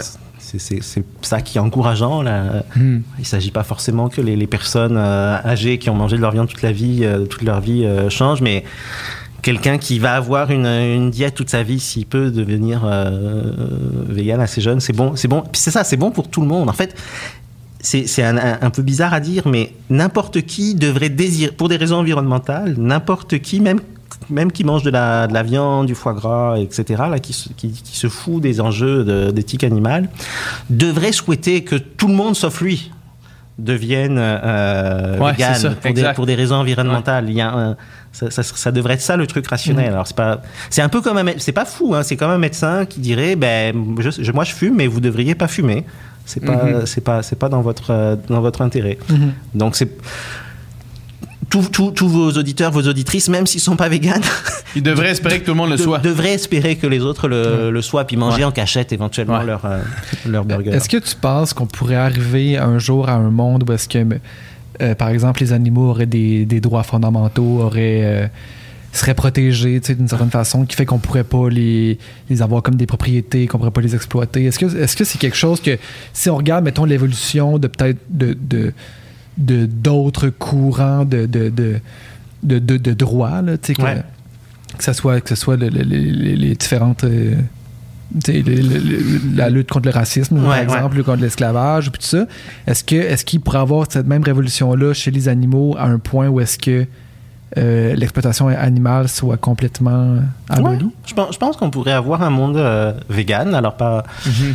Pas demain ni après-demain, Ouais. mais que c'est un, un horizon politique. C'est une question politique, là, c'est éthique, Ouais. mais c'est aussi politique. C'est un, un- un horizon politique qui euh, qu'on peut chercher à, à atteindre. Euh, quand tu disais si on se compare avec d'autres. euh, si on compare avec d'autres causes, il y a quand même eu des... Pro une pour moi, ce serait un progrès moral, euh, clairement. Euh, il y a eu des progrès moraux importants dans l'histoire de, de l'humanité. Donc euh, voilà, on évoquait le- l'esclavage, la Mhm. fin de l'esclavage, le, fait que l'esclavage, il y a- encore malheureusement des esclaves, mais en tout cas c'est illégal. Ouais. Donc le, le- la fin de l'esclavage, c'est un vrai progrès moral. L'égalité homme-femme, c'est un vrai progrès moral. Euh, euh, L'égalité entre les, les, les personnes euh, hétéros et queer, non hétéros, entre euh, les personnes valides et puis non valides. Donc moi, je, je, je le vois comme un, comme un espoir, euh, sans, sans savoir quand ça, quand ça va arriver, mais je suis plutôt ça fait, ça fait une bonne dizaine d'années que euh, je m'intéresse à ça. Et euh, c'est plutôt, c'est quand même plutôt encourageant. En général, les changements vont plutôt dans le bon sens. même si, euh, bon, au niveau mondial, la, la- la quantité d'animaux tués chaque année a quand même plutôt tendance à, Augmenter. à augmenter. Alors, c'est les conso- la consommation est, sta- est assez stable au Canada, Amérique du Nord, mais il y a, il y a d'autres pays qui deviennent riches et qui veulent se comporter comme, les, comme le Canada, comme l'Amérique du Nord, qui eux en consomment euh, beaucoup. Puis ça, ça varie selon les espèces. Un truc qui me donne de l'espoir, euh, ça pourrait être le, le développement de la viande de culture. Ouais. Mhm. Donc, euh, ça, je ne sais pas si vous en avez déjà parlé. euh, Non, à non, non, pas du tout, pas du tout. Ben, c'est- de, de la viande faite en labo, en fait. C'est ça, c'est un peu le principe comme. Quand les, les- une personne brûlée, là, on peut, on, peut, on, on peut faire pousser sa peau dans des boîtes de, Ouais. de, de pétri, puis après lui, lui greffer. Donc, le, le principe que les cellules de, de, de chair sont capables de se, de se reproduire, ça, on, le- on le connaît depuis un, un certain temps. Et là, depuis quelques années, il y a beaucoup d'entreprises qui essayent d'appliquer ça pour fabriquer de la viande de euh, qu'on appelle de la viande de culture. Alors le premier premier euh, burger, c'était je pense en 2013 par un, un, néerlandais. Alors écoutez, euh, très très cher là parce que ça avait, ça avait pris du ça avait été fait en labo et mais euh, là c'est plus c'est plus tout à fait le cas à, à, au- à Singapour. Il y a un restaurant qui euh, qui a ça sur son euh, sur, Ah son, ouais? sur son menu. Euh, c'est du, du, du poulet donc euh. Là, on parle pas du tout des, des, des viandes à base de soya qu'on fait ici. C'est vraiment non, de la non, viande. C'est de la- c'est de la- C'est de la viande. vraie viande. Ouais. C'est de la vraie viande, mais sans animal. Ouais. Parce Mais que il n'y a pas de. il Y a, ça appartient pas à un être euh, Ouais. sensible à ça. Comme Ouais. ça, ça pousse dans des. Ça ressemble, semble-t-il, ça ressemble un peu à des cuves de bière, le, le truc dans lequel on Ok. le fait euh, pousser. Parce que moi, ça, c'est sûr que j'en consomme. C'est dans- pour, pour, pour... Bah, du point de vue, du point de vue, en tout cas, c'est vegan. C'est Du, ça, point de vue- exact. du point de vue moral, il n'y a pas de, il y a pas de, de Fait souffrance fait associée. Moi, c'est sûr que j'en évidemment, ma consommation, ça risque de coûter cher au début, puis c'est sûr que je vais jamais retourner à manger trois fois de la viande par jour, Mhm, là, sais. mhm, mhm. Mais pour un barbecue le dimanche soir, si ça existe, c'est sûr que je le fais. Puis est-ce que tu crois que les que ça va être énormément difficile parce que si la technologie existe, c'est que ça, ça pourrait être déployé massivement éventuellement dans les prochaines années, mettons. C'est, c'est- ouais, c'est, c'est euh, une possibilité. Mais en tout cas, il y a, y beaucoup de avoir- gens qui investissent là-dedans. Là. J'imagine aussi qu'il va y avoir beaucoup de gens qui vont investir contre ça. De résistance. hein. Les lobbies de, de- de- des producteurs, de toutes ces choses-là, j'imagine qu'il va y avoir énormément de résistance à cette idée-là qu'on puisse en laboratoire remplacer tout leur business. Ouais, mais ça va, ça va pas être facile quand même, parce que si le produit est identique ou quasiment identique au niveau goût, Mhm. euh, qu'il est à peu près au même prix et que la seule différence c'est que dans un cas il y a un animal qui a Ah, été mais tué, ça, dans ça- l'autre non, non. ça va tout changer. Euh, bonne chance pour faire le, le marketing. Alors ils vont ils vont essayer de dire ah non c'est pas de la vraie Ça goûte pas la même ça chose. goûte pas la même chose et tout, mais c'est pas sûr. Là puis après on peut même imaginer des des, des- je lisais un article qui, qui, qui parlait de euh, imaginer des mix de viande. On pourrait faire de la, de la, de la viande qui soit à moitié du thon et puis à moitié du, euh, du cheval ou, je, ou, je ne sais- ou même de la viande humaine. Le, le principe est ça, ça- On peut l'appliquer à tout. on, peut, Oui. on, peut, on peut on pourrait l'appliquer à tout. C'est un resto, c'est genre, non, t'es pas cannibale, inquiète-toi pas, tu peux venir manger ici, puis on mange de la viande humaine, mais t'es pas cannibale. Ouais, ouais. Mais euh, tu sais, je reviens à l'intuition de l'éthique, puis on dirait que quand on, quand on pose ça, quand on dit ça, qu'on pourrait manger un steak d'humain, même fait en laboratoire, il y a comme quelque chose qui vient titiller un petit peu, faire dire Ah, on dirait que j'ai un petit problème avec ça quand même. Ouais. Mais puis pourtant, c'est pas logique. Parce qu'il y a. Mais du point de vue, c'est ça, c'est comme les, les, les trucs de tantôt, là. Ouais. Du point de vue utilitariste, du calcul, bah, tu vois qu'il y a pas de. Ça fait de tort à personne. Ouais. Euh, donc ta, ta partie rationnelle, utilitariste euh, dans, ton, dans ton cerveau dit let's go. Ouais. Mais probablement que euh, une partie plus émotionnelle te dit non, non, c'est dégoûtant, c'est inacceptable. Euh, et donc, euh, t'es, Ça, t'es- c'est t'es une bonne pris, pris entre ces deux Mangerais-tu un steak de biceps? si tu savais de pH. Ouais, goûterais-tu? Genre, on, on prend, on prend mon, mon, mon bras, là, puis là, on le crée en labo. Mangerais-tu un bon steak de biceps sur le barbecue? Mais je pense qu'il faudrait que j'essaie de, de, de déprogrammer mon cerveau puis de Ouais. me convaincre de me Ah, dire ça- qu'il n'y a, il y a absolument aucune. euh, rien d'immoral là-dedans parce qu'il y a personne que c'est juste des cellules. c'est ça. tu sais. Ouais, Sauf ouais, que c'est difficile de le, de le faire quand même. mais- C'est un bon exercice, par exemple. Ben, c'est sûr que c'est un- c'est- c'est que- quelque part c'est un bon c'est un bon shortcut qu'on ait qu'on ait cette idée que c'est mal de manger des humains là. Ouais. Mais euh, dans des circonstances euh, particulières comme ça où on est bien informé qu'il n'y a aucune souffrance en, en- animale euh, en, en jeu, ouais, y a, je pense pas qu'il y ait d'objection euh, d'objection morale. Je savais pas qu'on était si proche. En fait, je savais pas que ça. je- J'avais entendu parler qu'on essayait de faire ça, mais je savais pas qu'il y avait déjà des gens qui, qui n'avaient mangé. là. ouais, ouais, ouais. Fait que c'est ouais, quelque ouais. chose qu'on peut, on peut imaginer que dans les prochaines années, voire Ouais. décennies, Ah, c'est une histoire d'années plus. Ah, je pense, ouais, ouais, hein. ouais. Après, est-ce que ça va, est-ce que ça va à côté les, il y a des questions de coûts de, De production. production. Pour, pour, pour que ça soit révolutionnaire, il faut que ce soit, Faut que ce soit au euh, même prix. à peu près au même prix. Ça pourrait être un tout petit peu plus cher là, mais il faudrait que ce soit à peu près au même prix. Euh, et bon, voilà, ça, ça, ça, ça suppose la- que l'industrie, euh, l'industrie se, se développe. Un, un, un, un, un argument aussi, puis ça, c'est pas si clair que ça, c'est l'impact environnemental. Ouais, du, point de vue éthique animale, c'est clair que c'est 100% mieux. Là. Mhm. Du point de vue environnemental, euh, ça, ça, ça dépend quelle quantité d'énergie euh, Est nécessaire est à faire pousser un kilo de, de, de viande de culture Mhm. versus un kilo de, de viande Puis est-ce qu'on d'animal. est est-ce qu'on le sait à cette, éta- à cette étape-ci? Non, parce qu'il n'y a, pas- a assez à cette étape-ci, ça, reste des trop petites productions et puis C'est les, pas massif les, encore, les, là, les sérums c'est, encore un peu en, en développement, donc il y a, il y a encore de la recherche. Il y a encore de la recherche à faire. En revanche, ce dont on, ce qu'on, peut dire d'ores et déjà, qui est sûr, et puis qui a un bénéfice euh, environnemental, c'est que ça prend beaucoup moins de, ben ça, ça prend quasiment zé- zéro espace. Ouais, c'est ça. Parce que Mm. si, si, tu veux qu'on- man- si tu veux manger de la viande de, de, de bœuf, ben, il faut euh, minimalement compter l'espace qui a été nécessaire pour produire la nourriture du, du bœuf. Et en fait, j'ai pas les chiffres en tête, mais la majorité des terres agricoles 70%. aujourd'hui sont utilisées pour de la nourriture, pour faire de la nourriture pour les, pour les animaux. Donc là, avec de la viande de, de culture, on n'a on n'a pas ça. Et du coup, ça veut dire que euh, les places où on aurait fait pousser du soja, mettons, ben là, on peut, on peut laisser euh, la biodiversité reprendre ses droits, la, la, la, la forêt, euh, les arbres. Donc ça, ce serait Mhm. par la gestion, la gestion de l'espace minimalement déjà un bon coup du point de vue environnemental. Reste à savoir euh, euh, le niveau d'émission de GES, si c'est Ouais. pareil ou si c'est mieux. Ouais. Quoi. Mhm. Ceci étant dit, tu sais, si les gens qui nous écoutent se disent Ah, ben, je vais attendre que ça arrive sur les tablettes avant de, de faire le saut pour être vegan, on- premièrement, on peut attendre longtemps, mais deuxièmement aussi, le goût de la viande. Moi, je suis végétarien, là, je suis pas vegan, mais le goût de la viande. Pourquoi t'es pas vegan Bon, ça va finir à- Non, non, non. Mais euh, le goût de la viande, c'est quand même quelque chose que, à m'amener, après un certain moment, euh, nous dérange plus. là. En tout cas, pour moi, je veux dire, je me lève pas le matin en, en- en ayant un craving Ouais, ouais, ouais. de bacon. Puis quand je vois un steak, ça me dérange pas. Je dis, j'ai pu. Je pense qu'au début, comme n'importe quel sevrage, n'importe quoi, il y a cette période-là que c'est un petit peu plus difficile, mais après un certain temps, euh, moi, c'est même plus difficile, même plus une difficulté, Ouais, ouais, ouais, c'est même plus quelque chose que j'ai envie. Je laisserais la viande là, de laboratoire. Puis peut-être que si je commençais à manger, je retrouverais ce goût-là, mais c'est.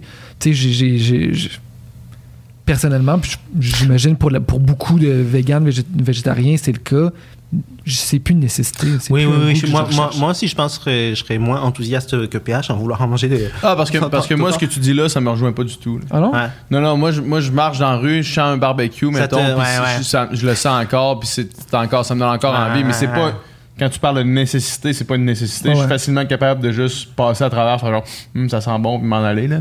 Parce que moi, genre, le, le Beyond Meat, là, comme. euh, je Ah, ah, ça oh, ouais. proche de, la, Oh, de ouais. ce dont je me souviens de, Ouais. la, de la vraie affaire. Moi, ce qui, vrai, ce qui me manquerait plus, euh, ce serait les fromages. Alors, toi, t'as pas le droit de parler, c'est végétarien. Donc, PH. Le pH, nous. moi, j'ai jamais, mais fromage. j'ai mangé- j'ai Ah, jamais mangé de fromage de toute ma vie. Ok. Fait que c'est pour ça que moi, ça a Ah été ouais, facile comme facile. ça. Non, J'ai non. j'ai pas passé par T'as- végétarien. Ça, Aucun mérite. ça a été facile. ça a été super facile. Non, non, moi je viens d'un pays de, de- Ben oui. Ben oui, au- Auvergne qui est même le pays du fromage là. Donc euh, Ouais. j'avoue que ça c'est ça c'était le plus euh, le plus difficile. Après aujourd'hui il y a des fromages de noix qui sont quand même assez euh, qui commencent à être euh, intéressants, mais avec ce principe de euh, faire pousser des cellules de, de viande, on peut aussi le faire avec des cellules Ben de, oui, c'est ça. de lait. Donc on pourrait imaginer Mm. des fromages de vrai lait euh, euh, pour, le, pour le futur. Donc, mais ma, ma- donc ouais, moi aussi comme, comme PH, quand, quand, quand je sens l'odeur du barbecue, ça peut me faire, euh, ça peut me faire saliver. Mais globalement, euh, ça fait maintenant plus, plus de 10 ans que, que je suis vegan. J'ai quand même l'impression que ma, tu sais, si je reste purement dans le truc plaisir, là, gustatif, que euh, je mange mieux qu'avant. Euh, Mhm. euh, je suis sûr que ma palette est plus diversifiée. Un peu parce que aussi, voilà, quand tu te. tu, tu grandis, tu es habitué à manger un peu tout le temps les mêmes choses, puis c'est, Ouais. on mange 7 ou 8 animaux différents, là, et puis plein de, plein de fromages. Mais quand, quand tu enlèves ça de ton, de ton assiette, bah oui, à un moment donné, tu, tu vas aller chercher des nouvelles, des nouvelles saveurs, et euh, ouais, je, je, je mange. euh, bah, ma, ma blonde est très très bonne aussi pour, Mhm. euh, pour, Ouais, ouais. pour- pour cuisiner, puis on, on se cuisine des choses le dimanche pour toute la, pour toute la semaine. Hmm. moi, moi aussi, je, je- je suis pas mal plus diversifié que j'étais euh, avant, avant d'être vegan, là. définitivement. Puis, comment est-ce que euh, tu passes de l'éthique animale pour t'intéresser à l'intelligence artificielle, puis euh, pour poser tes questions éthiques dans un autre domaine complètement? Euh, bah, y a un peu le hasard des, des, des circonstances, à savoir que euh, je pense que c'était en 2017, il y avait une offre d'emploi euh, à l'université de Montréal pour un poste de chercheur en éthique de l'intelligence artificielle et puis des, euh, des données massives. Alors pourquoi cette offre d'emploi a eu lieu? Euh, Notamment parce que euh, au, Québec, on a un, chercheur en intelligence artificielle qui s'appelle Yoshua Bengio, qui est euh, un des chercheurs les plus euh, célèbres euh, dans le On domaine. aimerait au- beaucoup recevoir monde. ici, mais qui est trop occupé. Ouais, Ouais. effectivement. Euh, et donc, quand on- le gouvernement Québec, Canada ont, ont vu qu'on avait ce, ce- ce potentiel, ils ont injecté de la- de l'argent et puis il y a une partie de cet argent qui, est, qui allait aux enjeux d'éthique. Et, et donc moi, c'est là-dedans que je suis rentré. Après, d'un point de vue plus... plus euh, philo, si on veut, le point, le point commun entre euh, l'éthique animale et puis l'éthique de l'intelligence artificielle, c'est que c'est deux éthiques non, non humaines, quoi, non, non anthropocentrées. Mhm, mhm. On s'intéresse dans un cas aux animaux, dans l'autre aux, aux robots. Ouais. Euh, mais, ça, mais ça t'en- reste de l'éthique. T'en as parlé un petit peu plus tôt, justement, tu sais, de, de- de- très rapidement, que, tu sais, le- le- le- les machines, euh, je dirais éventuellement, en développement, développant cette intelligence artificielle-là, finissent par développer une- une- un type de, de sentience, finalement, puis à ce moment-là, les mêmes questions Ouais. reviennent, là, les, mêmes, les, les mêmes questions qu'on se posait pour les, pour les animaux reviennent pour les machines, finalement. Tout à fait. Mais on a l'expérience de, de l'éthique animale qu'on peut euh, Ouais. appliquer à, à l'éthique des, euh, à l'éthique des, des robots. Et Mhm. euh, ouais, une bonne. C'est ça, c'est en éthique une bonne façon de faire. Là, c'est de, c'est de comparer un peu des, des domaines. Donc, si j'ai des bonnes raisons de penser que c'est mal de torturer un, un animal euh, qui ressent la douleur. euh, je devrais avoir des intuitions sem- semblables face à un robot qui ressent la, la douleur et penser que c'est Mhm. mal de le torturer. Alors heureusement, pour les robots, ils ressentent pas la douleur. Pas encore. Pas encore. Actuellement, pas, pas encore, mais Ouais. c'est ça. Peut-être qu'il faut, euh, Ouais. Euh, il faut éviter, il faudrait demander à Yoshua Bengio de surtout pas développer de, de conscience euh, artificielle. Mais aussi, les robots, les machines, l'intelligence artificielle ont, vont avoir de plus en plus de décisions éthiques eux- eux-mêmes à prendre. En fait, Ouais, ça c'est tout un, c'est ça. Quand on, quand on parle des, des robots à qui on devrait pas faire mal, c'est on parle des, des, des robots en tant que patients moraux. Ouais. Mais là, ta question, c'est parler des robots en tant que agents moraux, Ouais. Mhm. Des- même ce qu'on peut appeler des agents moraux artificiels. Et en fait, le, le, le livre que j'ai publié euh, l'an dernier, qui s'appelle Faire la morale au robot, c'est exactement ça son sujet. C'est comment euh, programmer des agents moraux artificiels. Euh, alors l'exemple que j'aime bien donner, euh, euh, c'est les voitures autonomes. Ouais. Parce que les voitures autonomes, bon, si on prend une voiture non autonome avec un, un animal humain euh, qui, euh, qui conduit et qu'on imagine, alors euh, c'est un peu un dilemme du tramway, un peu comme tantôt, là, mais imaginons un enfant et un, et un vieillard. Donc si c'est un humain, qui, un- donc il va se passer un accident, s'il s'il tourne à gauche, il tue l'enfant, s'il tourne à droite, il tue le vieillard. Si c'est un humain qui conduit, proba- et que ça se passe vite, il aura juste pas le temps de réfléchir, puis ça va être réflexe. Ouais. Ce qui se passe si on a une voiture autonome, c'est que on peut anticiper les choses, et même de toute façon, on a le devoir d'anticiper les choses et de poser la question que si la- notre voiture autonome, elle se retrouve dans une situation comme ça, écraser un enfant ou un vieillard, c'est quoi la, qu'est-ce qu'elle devrait faire? Quelle est la bonne, euh, Ouais. quelle est la, bo- la, la- bonne chose à faire du point de vue euh, moral? Donc là, on a un, un- un bon exemple où une technologie, le- les voitures autonomes, nous force à, à- À à être- établir des codes à établir des nouveaux codes, à être, euh, comme dit, je pense, c'est le- le- l'oncle de Superman, de, de Spider-Man, plus de Plus de responsabilité, plus de pouvoir. plus de, plus de pouvoir, plus de responsabilité. Donc plus de responsabilité. Ben on est on est dans une situation de cet ordre-là. On, on crée des on crée des robots et donc on augmente le pouvoir Ouais. humain. Mais comme ces robots peuvent avoir des conséquences sur euh, d'autres euh, humains, on a une responsabilité. Les programmeurs, les programmeuses et ont, ont une responsabilité. Ça nous, passe à, ça nous force à se poser des questions philosophiques qu'on n'aurait pas été porté à se poser sinon. ouais, en fait, et- parce qu'au ah, moment de, moment de coder la machine, au moment de, de, de lui donner son livre d'instruction, il faut avoir déjà, en tant qu'humain, répondu à ces questions-là. C'est ça, ça. parce que c'est pas juste se poser les questions, c'est d'arriver avec une réponse. On n'a pas. Ben c'est ça. Parce le- que le- dans, dans beaucoup d'enjeux éthiques, on n'arrive pas à une réponse claire. Exactement. tu sais, On arrive à des suppositions. Ouais, ouais. Mais là, là, l'ingénieur, l'ingénieur qui fabrique la, la voiture, il veut savoir, ok, en cas de, qu'est-ce que je fais moi euh, si la voiture est capable d'identifier il y a un enfant, un vieillard, est-ce que euh, on reste random ou est-ce qu'on applique un certain nombre de, de- de principes et, des- et donc ce- ce- ce- cet exemple-là, je le, je le développe dans le dans le livre et on peut retrouver nos théories morales parce que les en fait, il y a, y a, euh, c'est une question très concrète qui avait été posée par le ministère des Transports allemand à un comité. Et euh, en leur demandant, OK, c'est sur quel, principe on, utilise pour programmer les, voitures autonomes? Est-ce qu'il y a des, choses plus euh, morales que, d'autres? Et donc, ce qu'avait répondu le comité, euh, entre autres choses, c'est on ne devrait pas faire de discrimination selon les, personnes. Donc, euh, en l'occurrence, enfants, vieillards, il ne devrait pas y avoir de discrimination selon l'âge. Euh, donc, il n'y a pas de bonne réponse. Donc, ce qu'on pourrait, si on, on veut traduire ça en, en algorithme, en programmation, on pourrait dire faut tirer au, euh, la voiture devrait tirer au sort. Quoi. Si enfant, vieillard, elle ne doit pas prendre de, de décision. Donc, ça, c'est et ça, c'est un raisonnement plutôt déontologique qui s'appuie sur l'idée c'est mal de discriminer selon l'âge, mettons. Ouais.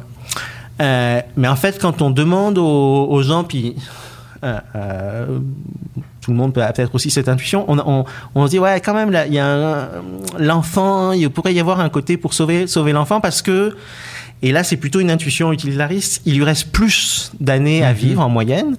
Euh, et donc, si l'idée c'est de produire du bonheur dans l'univers, ben, en sauvant l'enfant, probablement qu'on peut espérer produire plus de bonheur que de qu'en sauvant le qu'en sauvant le vieillard. Donc là, on a vraiment une position entre les deux euh, théories morales. Et puis, on, voilà, on ne sait pas comment faire. Mhm.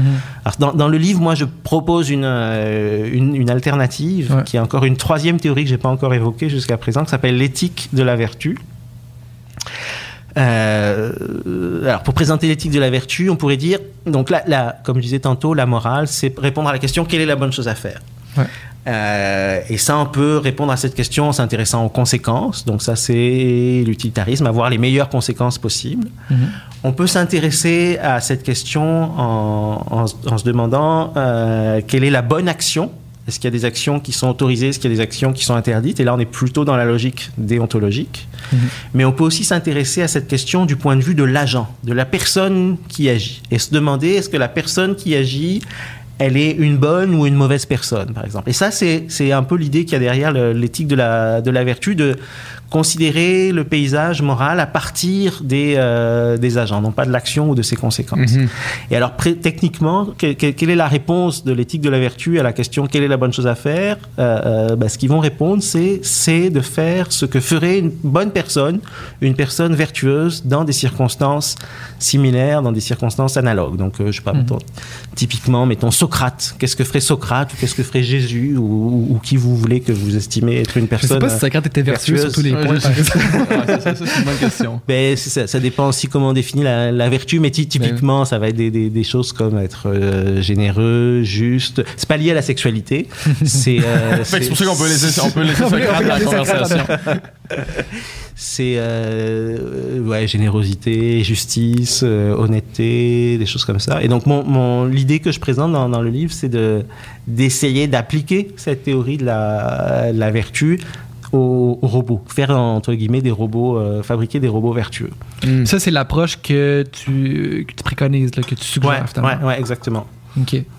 Parce que ça reste, on dirait, pas aléatoire, mais ça reste euh, un peu, pas arbitraire, mais je- j'ai misère à trouver le bon mot, mais de dire que ces, ces idéaux-là qu'on voit comme une personne comme, comme vertueux, il doit bien avoir des critères à partir desquels ben, tu, les, en fait, tu, les, tu les as nommés, mais j'imagine que ces critères-là sont, sont pas nécessairement absolus. Ils peuvent, ils peuvent être euh, dépendamment du, du contexte, ou dépendamment Mhm. de, de l'époque, ou dépendamment de, de- de toutes sortes de. Ça peut, ça peut changer. Ce qui est Ouais. vertueux à une certaine époque ou dans une certaine euh, civilisation peut, peut ne pas l'être dans une autre, peut-être. Ça, ouais, ça c'est une, une, une question difficile en éthique. C'est un peu la, c'est la question de euh, est-ce qu'il y a des principes moraux universels ou Ouais. est-ce que tout est, Est-ce que, est-ce que le, bon absolu existe? Ouais, ou... ouais. Euh, donc ça c'est techniquement même c'est ce qu'on appelle une question de métaéthique, qui est la, la, la branche de l'éthique qui s'intéresse à ce genre de, de questions. Mhm. Euh, ce qu'on peut dire, c'est qu'il y a quand même certaines, certaines choses qui semblent vraiment mal.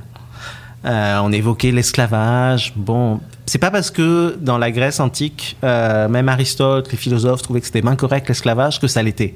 Donc Ouais. c'est- oui, si on avait fait un sondage euh, dans la Grèce antique ou dans euh, les États-Unis du Sud esclavagistes au, au 19e siècle, la plupart des gens auraient dit c'est, tout à fait euh, acceptable. On pourrait faire un calcul utilitariste. Tu sais, mettons, si, je disais, mettons que j'ai 10 esclaves dans le monde, puis si avec ces 10 esclaves-là, tout le reste des, des gens vivent très bien une vie parfaite, l'utilitariste de dire, ben, on n'aura pas le choix de, de- Ouais. de- de réduire 10 personnes en esclavage, tu sais. Alors, mais, Ça, mais- ça c'est une critique qui, qui peut être faite à, à- à l'utilitarisme, de dire en fait l'utilitarisme, on peut imaginer des situations où ça apporte des, des, des situations qui sont un peu contre, euh, contre-intuitives. Pour, don- pour donner un, exemple euh, que j'aime bien, c'est on, on pourrait justifier le fait de faire que des chrétiens se fassent manger par des lions dans les arènes romaines s'il y a quelques chrétiens et puis qu'il y a beaucoup beaucoup de spectateurs qui ont un grand plaisir à voir les chrétiens se faire Mhm. manger par les lions. Ouais. Là, l'utilitariste, il serait, il est un peu ennuyé parce qu'il est un peu obligé de dire ah si ça, si effectivement. euh, Alors, il y a, il y, a des- il y a des stratégies pour s'en pour s'en sortir. En particulier, il peut y avoir des- ce qu'on appelle l'utilitarisme négatif qui dit non, ce qu'il faut, c'est pas maximiser le bien-être, c'est minimiser le Ouais, mal-être. c'est ça. Puis là, on peut essayer de minimiser le mal-être des, des chrétiens, peu importe le plaisir qu'en tirent les, les spectateurs. Mais en tout cas, il y, a, il y a ce type de difficulté. Il y a aussi un, argument contre l'utilitarisme qui est ce qu'on appelle le monstre d'utilité. Donc, faut, faut imaginer une personne euh, qui est très très bizarre, mais quand on lui donne, mettons, à, ou quand, quand elle peut torturer des humains, ou quand elle mange des, des humains, ça lui procure beaucoup beaucoup plus de bonheur que euh, elle est comme en extase totale quand, quand elle torture des, des gens. Et puis on, on calcule que euh, c'est plus fort que euh, le, le- le- le malheur des gens. Et puis là, l'utilitariste est un peu obligé de dire ouais non, dans ce cas-là, c'est correct de lui donner du monde à, à torturer. Bon, encore une fois, il va, il va, il peut y avoir des, des- des stratégies pour euh, Mhm. pour répondre à ça, mais euh, en, en de- en dehors de ces cas, l'utilitarisme est, est- est quand même une bonne, euh, une théorie morale en tout cas qui peut, qui peut nous amener à, prenne- à prendre des, des- des décisions euh, raisonnables dans, dans de, nombreux, euh, dans de Ouais. nombreuses situations. Là. Mais bref, dans le cas des algorithmes, dans le cas de l'intelligence artificielle, tu préconiserais plutôt de programmer une machine pour qu'elle agisse comme certains modèles de personnes qu'on juge vertueux. finalement. Exactement, ouais, ouais. Parce qu'il y a des, il y a des, hum, il y a des difficultés inhérentes aux robots utilitaristes ou aux robots euh, déontologiques. Si on, si on pense aux robots déontologiques, là, qu'on se demande comment est-ce qu'on devrait le programmer, ben, en gros, il faut lui donner des règles. Et puis, euh, en fait, il y a, y a plein de règles Donc, il faut non seulement lui donner des règles, mais il faut lui dire aussi comment on les hiérarchise. Mhm. C'est un peu, si vous avez, je sais pas si vous avez entendu parler de, de- des lois de la robotique d'Isaac Asimov, Ouais. un écrivain de science-fiction, c'est un peu ça qu'il fait. Il donne trois grandes euh, règles et puis il dit c'est- comme ça qu'il faut euh, programmer les robots. Alors, C'est quoi déjà les. Est-ce que tu t'en souviens? alors de mémoire, la première règle c'est de ne pas faire de, de mal à un humain. Ouais. Euh, la deuxième règle c'est de toujours obéir aux humains. Euh, et la troisième c'est de se préserver, de pas se, se tuer.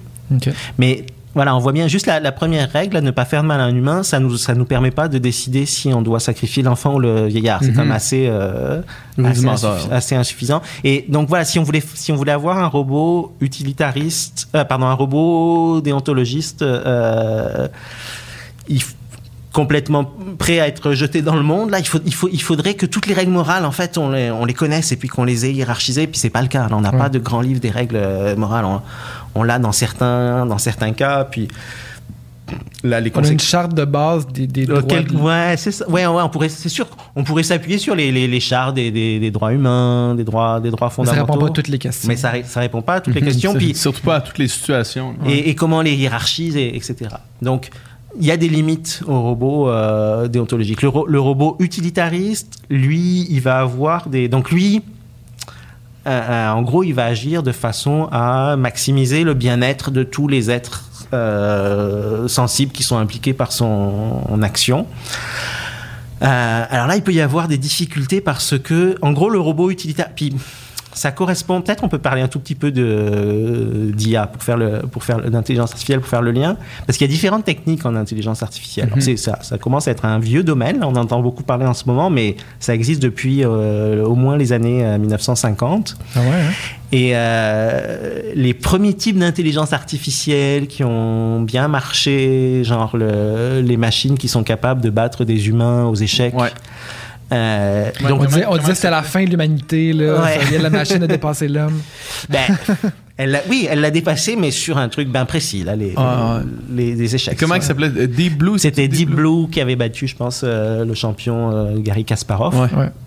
Et donc ça, c'était une intelligence artificielle qui fonctionnait un peu avec des règles comme ça, puis y avait aussi une grande puissance de calcul qui était capable d'envisager plein plein de coups euh, d'avance davantage que le, euh, un cerveau humain. Et donc avec un peu de la force brute comme ça, ils, arrivaient à, battre euh, des champions d'échecs. ça, c'était un type d'intelligence artificielle qui était euh, on dit un peu programmé à la main, écrit à la main. C'est-à-dire que c'était des règles et puis on, donnait toutes les règles à la machine. Euh, ce qui est arrivé, euh, et puis c'est- de ça dont c'est pour ça qu'on parle beaucoup d'intelligence artificielle, c'est qu'on a une- une- un autre type de technique maintenant qui est les, où, où- où l'intelligence artificielle, on la programme pas à la main, elle apprend toute seule. Mhm. Et donc on parle d'apprentissage automatique. Puis là, il y a deux, au moins deux, deux façons de faire de l'apprentissage automatique. Une première, c'est ce qu'on appelle l'apprentissage par renforcement. Un peu comme un, enfant ou un animal, quand il fait un truc bien, on lui donne une récompense. Quand il fait un truc mal, on, on lui donne pas de récompense. Euh, ben on peut faire un peu ça avec des, machines. Et par exemple, pour le, jeu d'échecs, euh, euh, le jeu d'échecs, ça rentrait dans la cage, j'ai pas dit le terme, de ce qu'on appelle les systèmes experts qu'on oppose donc au, au système avec apprentissage euh, automatique. Un truc comme AlphaZero qui a gagné euh, une partie de, de Go contre le. Donc le, le Go, c'est un jeu, c'est un peu comme les échecs chinois, mais c'est beaucoup plus compliqué en fait.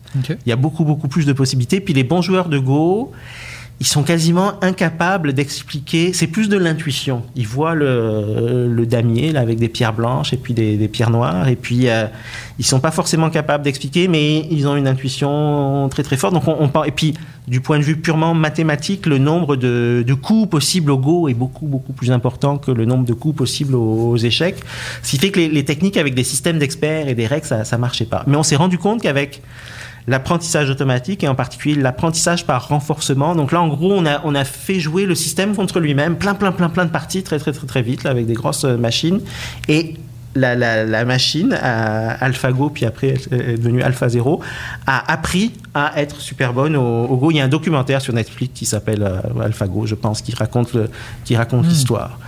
Et, et c'est- c'est c'est pour ça qu'on parle. Ben, c'est- ça, c'est une technique relativement nouvelle qui marche très bien.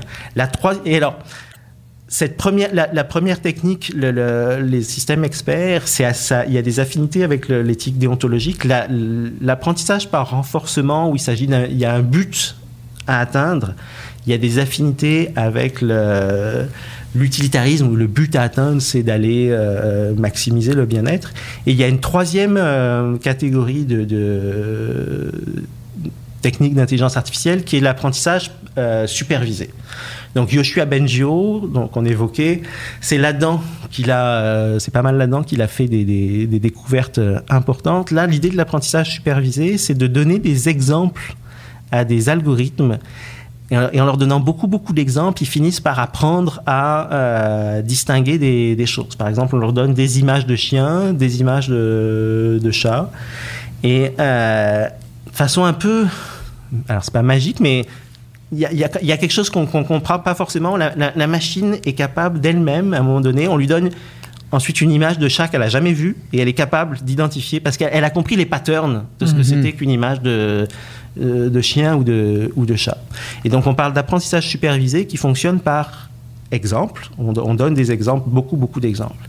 Et en fait, on peut faire le lien entre cette technique d'intelligence artificielle et puis la, la troisième théorie morale, l'éthique de la vertu, parce qu'elle aussi, elle fonctionne à partir de- d'exemples. Pour, euh, pour l'éthique de la vertu, la bonne chose à faire, c'est de suivre finalement l'exemple de euh, ce que ferait une personne euh, vertueuse. Et donc l'idée que je développe dans le, dans le livre, c'est ça, c'est de faire se rencontrer l'éthique de la vertu et puis l'apprentissage supervisé. Donc de d'une certaine manière, d'utiliser la, la, la sagesse acquise par les humains au cours des siècles en développant des, des vertus, et puis de faire que ça se soit appris par les, euh, par les machines. Je, je vais poser une question. En fait, je vais créer un scénario Ouais. où on va ajouter une troisième option à- au dilemme du vieillard puis de l'enfant, où l'option c'est la voiture et donc euh, son, son- son passager, son conducteur, se sacrifie. La personne vertueuse, probablement, ce serait l'option qu'elle prendrait. Sauf que personne n'achèterait cette voiture-là qui se sacrifierait devant ce dilemme-là. Ouais, mais ça dépend comment on pose la question. La personne vertueuse, peut-être, pour si elle est. euh, bon, c'est pas, pas sûr que toutes les personnes vertueuses se sacrifieraient, mais c'est vrai qu'on a, on a quand même cette impression Si- que ça serait. euh, ouais, ça si l'option, si j'ai pas le choix de, de tuer ou de, de donner ma vie, en tout cas, dans mon imaginaire d'une personne virtueuse, virtueuse Ouais, ouais, ça- ouais. ça- serait Mais, si, on, si on- si on reprend le cas tantôt de pousser la personne sur la voie, on pourrait penser que la personne vertueuse, elle se sacrifierait, puis elle, elle se jetterait sur la voie pour sauver les, les cinq. Donc on, pour- pourrait imaginer quelque chose d'un peu euh, analogue avec la, la voiture autonome. Mais encore une fois, là, ce qu'on, si, si l'idée c'est de faire que les, les, les, les voitures autonomes se comportent comme se comporteraient des personnes euh, vertueuses, Mhm. on- ça dépend un peu de ce qu'on demande à la personne vertueuse. On peut lui demander qu'est-ce que toi tu ferais dans cette situation, puis elle se sacrifierait, puis là ça veut dire que on, on programme les voitures pour que les, elles sacrifient les, les, les passagers, Mhm. mais elle pourrait aussi avoir une, euh, un regard un peu plus euh, extérieur et puis se dire ok à ton avis est-ce que on devrait programmer les voitures pour qu'elles sacrifient systématiquement les, les occupants de la voiture? Et là c'est pas si clair que les personnes vertueuses ça, ça, ça risquerait Ouais. de dépendre euh, à la limite de, de quel est l'âge de la personne dans la dans la Mhm. voiture donc si euh, là, là encore on pourrait sans doute mais ce qui, ce qui est euh, probable, c'est que euh, les personnes vertueuses n'auraient pas toutes la même intuition, en fait. Ouais. Qu'on en aurait, même si on reste à deux options, là, qu'on en aurait qui pensent qu'il faut sauver l'enfant, d'autres qui pensent qu'il faut sauver le vieillard, d'autres qui pensent qu'il faut tirer au sort. Mhm. Et le, le- la solution que je propose, elle consiste un peu à, à utiliser ça, c'est-à-dire faire un, tirage au sort en pondérant. Si on sait, mettons, que 30% des personnes vertueuses pensent qu'il vaut, vaut mieux tirer au sort, que 20% pensent qu'il faut sauver le vieillard et que 50% pensent qu'il faut sauver l'enfant, ben, la voiture euh, programmée selon ce modèle éthique de la vertu, ben, euh, face au dilemme, elle, tire- elle, elle- elle tirait au sort. Donc, dans 50% des cas, elle sauverait l'enfant, dans 20%, elle sauverait le vieillard, et dans 30%, elle ferait un deuxième tirage au sort. C'est une, fa- c'est une façon de dire, ouais, il y a- il est possible d'envisager un modèle de robot qui, d'une certaine façon, imite les... les La société. la- pas toute la société, les personnes vertueuses. Mhm. Parce que euh, justement, c'est ça, on veut, on, on- on veut pas que euh, si on fait un robot, si on veut faire un robot moral, on veut qu'il soit mieux que l'humain moyen, Ouais. tant, tant qu'à faire. Donc le, le- donc l'idée c'est de, de le faire s'inspirer par des, des, des modèles les plus euh, les meilleurs les meilleurs possibles. Ouais. quoi. Mais la difficulté, c'est de s'entendre en tant qu'humain sur, Sur ces modèles- ces modèles-là, en fait. Ouais. Mais est-ce que c'est si c'est si difficile que ça? Moi, je suis pas certain. C'est souvent le- le- la, la réaction que les gens ont. Ouais. Ok, ouais, mais euh, comment on va décider qui sont les personnes euh, vertueuses? Mais ça me semble. Alors, c'est pas un problème que je résous euh, vraiment dans le dans le livre, mais disons que mon, mon intuition, c'est que euh, peut-être l'intelligence collective, ce qu'on appelle l'intelligence des, des foules. Genre, si on demande un peu à tout le monde.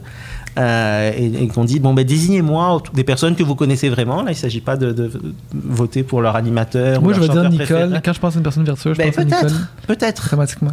et si, et si t'es pas complètement euh, mélangé euh, épistéchniquement, et puis que Nicole est effectivement un petit peu mieux que la, que la moyenne, Clairement. ou clairement mieux que la, que la moyenne, et puis qu'on a plein de, de puis que d'autres personnes disent ouais ouais ouais Nicole en fait euh, c'est- Il est vraiment. il est honnête et Ouais. généreux et etc ben euh, ouais on va prendre Nicole et puis c'est lui qu'on va utiliser parmi d'autres euh, personnes on, on- on- on utilise ces, ces- ces données pour essayer de construire un robot à l'image d'un Mhm. groupe de personnes vertueuses là. Mhm. Mhm. Puis en tant, en tant qu'éthicien qui regarde euh, l'intelligence artificielle évoluer, quels sont les peurs ou les dangers que ça atteigne? Parce qu'on dirait, mettons, moi, de regarder ça de l'extérieur, puis de voir l'intelligence artificielle, puis de comment je m'en suis fait, comment je me suis fait balancer les, les, les dangers par la science-fiction, par exemple.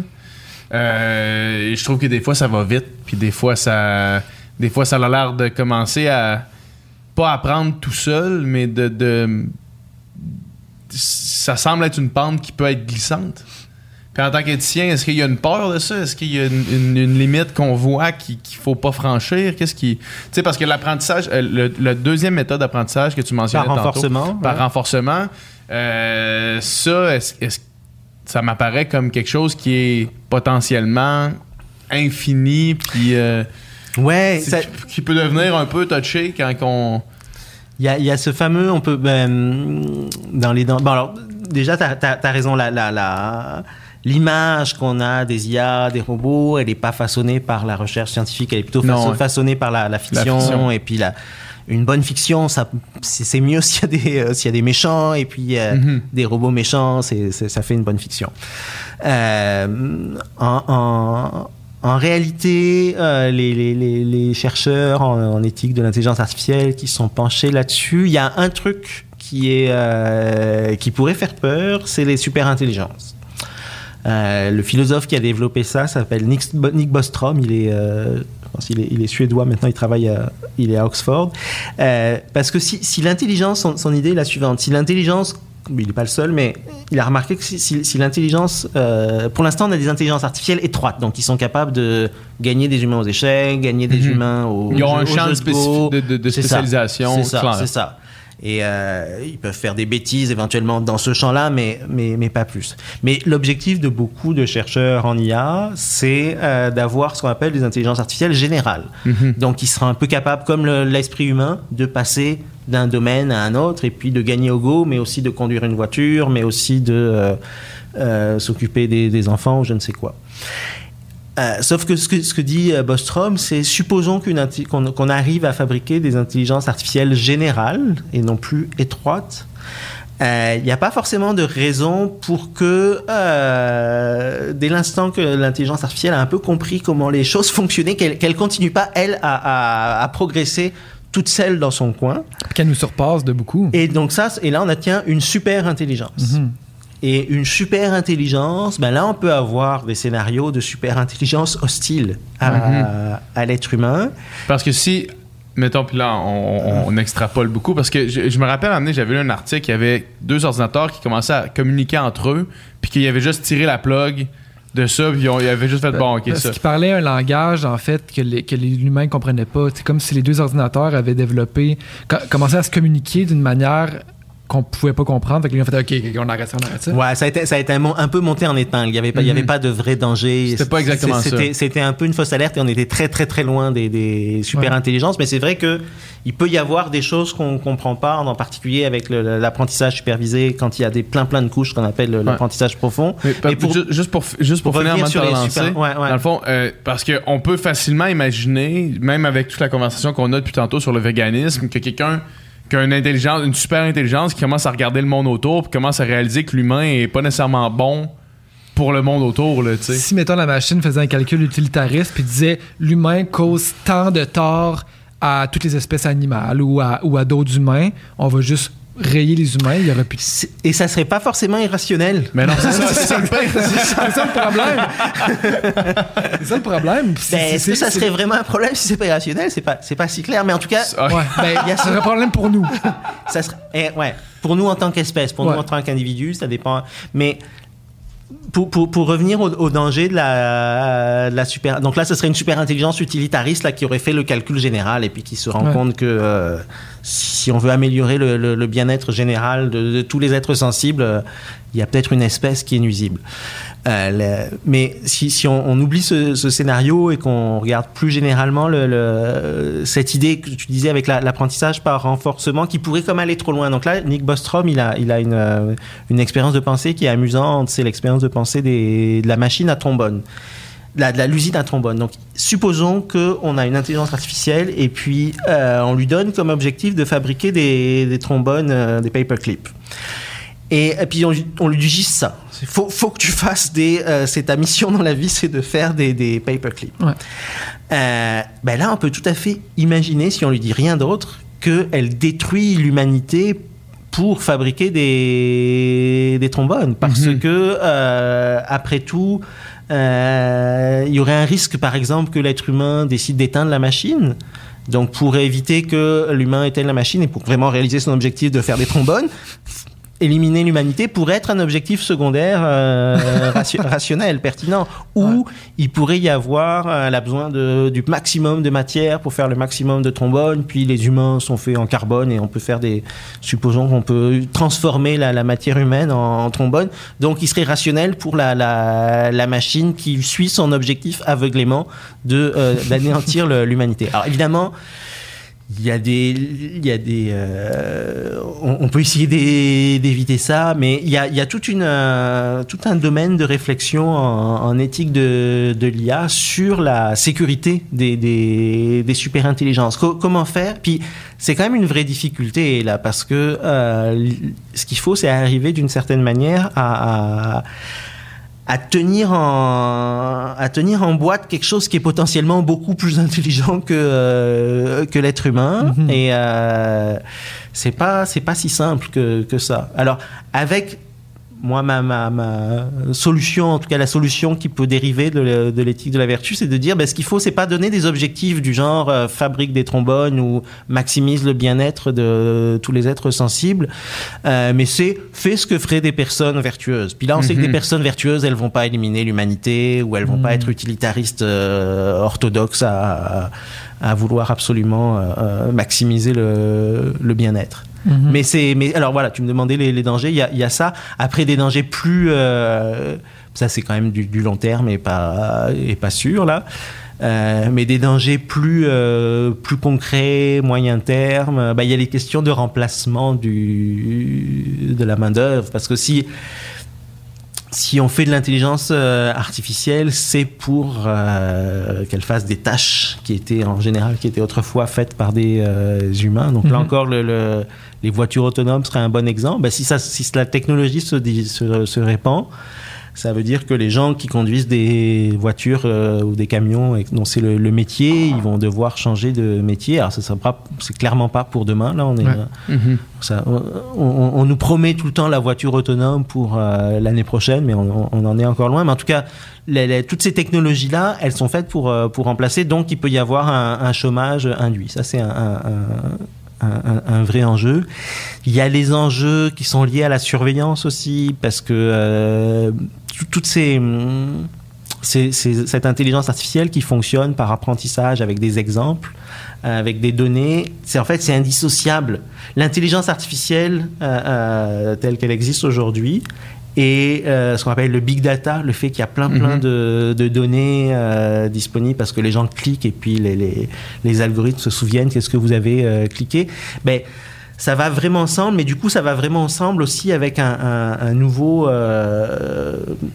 nouvelle dimension du capitalisme ou du euh, ou de la juste de la façon dont tout le monde est d'une certaine façon davantage surveillé. Quand on, on donne plein plein de, on donne plein plein d'informations et puis il y a des euh, y a des entreprises qui utilisent ces informations. Alors souvent, c'est pour vendre de la, de la publicité, mais ça peut être pour faire d'autres choses. Et donc, ce, côté surveillance et ce côté... euh, un, exemple dans le truc de- de- de- dans les questions de surveillance, Pro- probablement que les, les, les systèmes de reconnaissance faciale, euh, on devrait, on devrait s'en méfier. Les données sont quelque part, là. Le- les visages sont quelque part. là. la- la- la- le, le fait qu'il puisse y avoir une caméra qui euh, est capable d'identifier, euh, qui est reliée à un système et qui est capable d'identifier n'importe qui, ça va quand même vraiment à l'encontre du droit fondamental à la, à la, à la vie privée. Euh, donc la, la reconnaissance faciale, si c'est pour ouvrir ton cellulaire parce que euh, la caméra voit que c'est toi et que c'est personne d'autre, encore que là on pourrait imaginer des scénarios euh, c'est- gore là je- où tu, tu, tu, tu coupes la tête d'une personne et puis tu la tu le mets pour que ça, son, son cellulaire s'allume avec la reconnaissance faciale. Donc, mais bon, ça, ça à la Mais limite, C'est acceptable. quand même facile d'imaginer que. Puis là, je, je rentre pas dans, dans la conspiration, là, sauf que c'est quand même facile d'imaginer que ces données-là de, de- de reconnaissance faciale sont quelque part dans une, dans une banque de données. il y, en a, il y en a plusieurs en fait, parce que toutes les photos, tout ce qu'on poste, c'est c'est récupéré, Ouais, c'est vendu par des, par des data brokers. Exact. Fa- c'est facile d'imaginer qu'avec des caméras de surveillance partout, mettons à la sortie d'un métro, on peut savoir qui est où quand. Ouais, tout à Ça, C'est fait. tout à fait facile d'imaginer ça. S'il y, y a- des caméras, comme c'est le cas, je sais pas, à Londres, il y a des caméras partout, Mhm. en, en- en Chine, il y a des régions aussi, il y a beaucoup, beaucoup de, de caméras. On- les gens sont, sont plus aussi anonymes euh, qu'avant. Ouais, il y a vraiment la possibilité de les, de les traquer. Et, euh, et ça, c'est pas sûr que c'est le genre de société qu'on a envie de, de- dans lequel on a envie d'être là. Mhm. Donc, ouais, il y a des effets, il y a, y a- il y a des, y a des, euh, il y a des potentiels euh, négatifs là à ces développements technologiques. Hmm. Est-ce que la technologie va trop rapidement pour l'éthique? Est-ce qu'on a le temps de réfléchir vraiment aux impacts, puis au, au bien, puis au mal de toutes ces questions-là, à la vitesse où la technologie avance, qui, avance, qui est vraiment rapide, en fait? Moi, comme euh, euh, philosophe plongé dans ce monde-là, là, des, Ouais. des, des nouvelles technologies, c'est clair que je sens le. le c'est pas la même vitesse. Là. Il y a. il y a il y a un truc du, du côté de la philosophie, là, c'est pas correct si on prend plusieurs mois Ouais. à écrire, un, voire plusieurs années à écrire un article, un, un livre. Et alors que dans le monde de la technologie, on est dans les startups, les jeunes pousses, et puis euh, Mhm. donc il y a, il y a quand même un clash quelque, quelque, quelque part parce que c'est deux, euh, deux temporalités. Euh, après, ce qu'on l'a échappé, je suis pas, je suis pas sûr. Je pense que c'est en- c'est en- c'est encore possible de, de, de réguler, euh, mettons, d'interdire la, la reconnaissance faciale si on juge que c'est vraiment, euh, vraiment mal. Mais ouais, ça, ça oblige. En tout cas, il y a un besoin de, il y a un besoin de réflexion éthique un peu plus urgent que euh, qu'il y a, qu'il y a 50 ans, quoique même. Il y a, non, il y a, il y a tout le temps besoin d'éthique, mais c'est- vrai que là, Ouais. ça, ça peut aller, ça peut aller vite et qu'il faut, euh, euh, il faut être allumé, là, il Mais- faut, faut surveiller. Mais toi, mettons, en réfléchissant à ces questions-là, puis avec tes collègues, quand vous arrivez, mettons, OK, euh, telle nouvelle technologie ou telle chose, ça devrait être régulé de telle façon pour pas qu'il y ait de, de, de, de, de, de- de- de débordement ou de, de, de, de dérive. Euh, Est-ce que après ça, vous apportez ça aux gens qui font vraiment les lois, puis que si vous êtes entendu ou pas plus que ça? Ben, il y a des. Il y a des mécanismes. Il y a, y y a des comités d'éthique, par exemple. Il y a la CEST, qui est la, au Québec, la Commission sur l'éthique des sciences et des technologies.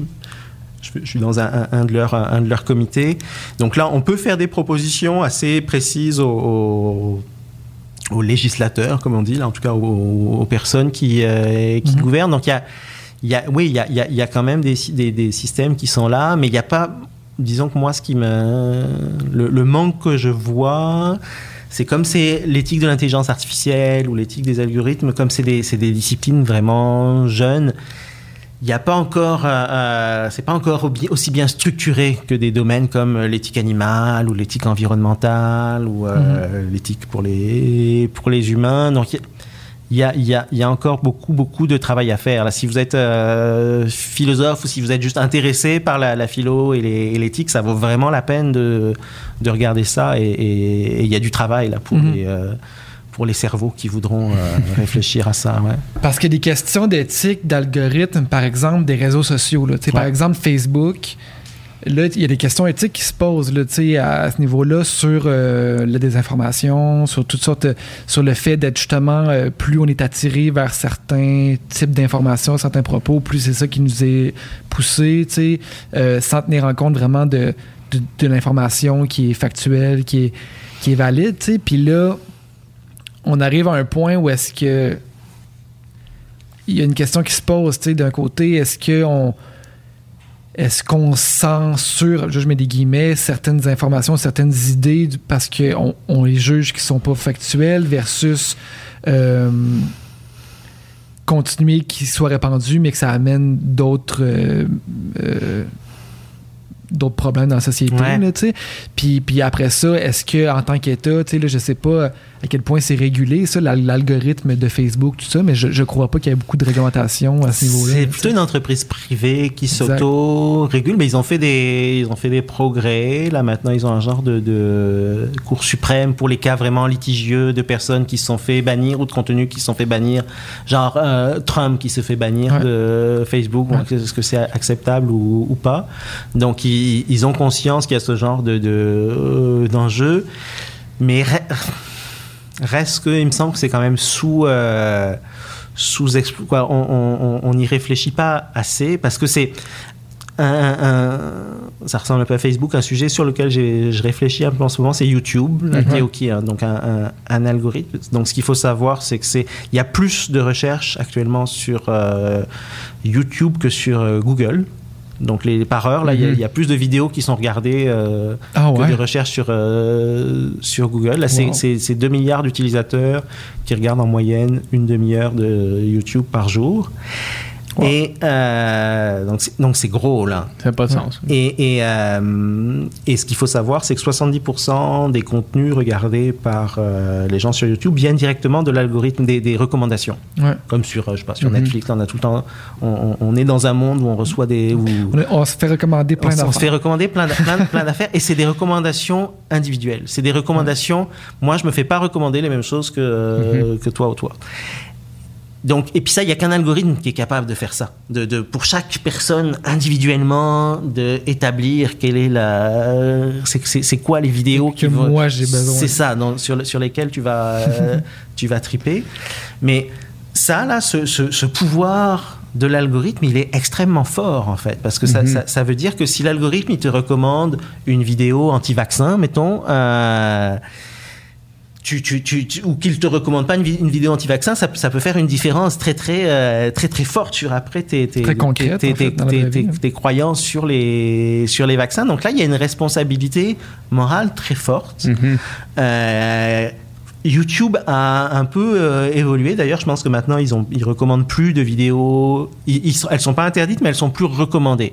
Mais pendant longtemps, euh, euh, les algorithmes de YouTube recommandaient des vidéos conspirationnistes, recommandaient des vidéos anti-vaccins. Parce que la seule chose qui était programmée dans l'algorithme, c'était fait, pla- fait- fait plaisir au- à, la, à, la, à- à la personne.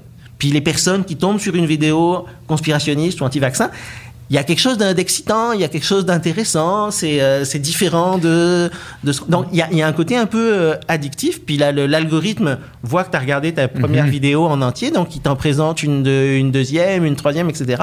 Et il y a vraiment des gens qui ont été convaincus par des théories euh, conspirationnistes, mettons, à cause de l'algorithme de YouTube. Avant ça, ils étaient parfaitement euh, sains du tout, euh, Ouais. scientifiquement. Là, ils Ouais. avaient, mais la- la- la- l'algorithme les a amenés dans un, un- un- un trou comme ça. Donc, il y a une responsabilité, me semble-t-il, forte de, de, de YouTube, mais qui, la comme je dis, qui, qui commence à l'apprendre un petit peu, mais qui l'apprend pas euh, complètement. On pourrait aussi se demander, voilà, est-ce que ça fait du sens de faire de dans une société où il y a une crise climatique qui s'en vient, de, de- que l'algorithme de YouTube te recommande des vidéos de viande, mettons, ou des vidéos Ouais. de euh, c'est super de prendre l'avion, ou achète-toi un, un- un- un gros char qui va, qui va polluer. Donc il y a vraiment une, une responsabilité euh, euh, diffuse de ces, euh, de ces algorithmes. Et c'est un sujet qui est difficile à, à- dont il est difficile de, de parler parce qu'encore une fois, moi, mon YouTube, il est, il est super, là, je suis content, là. Oui. Parce que c'est que, c'est que des choses pour moi, mais moi, je les vois pas, les vidéos hein, Ouais, c'est ça. conspirationnistes ou, un- ou anti-vaccins. On n'a pas du tout.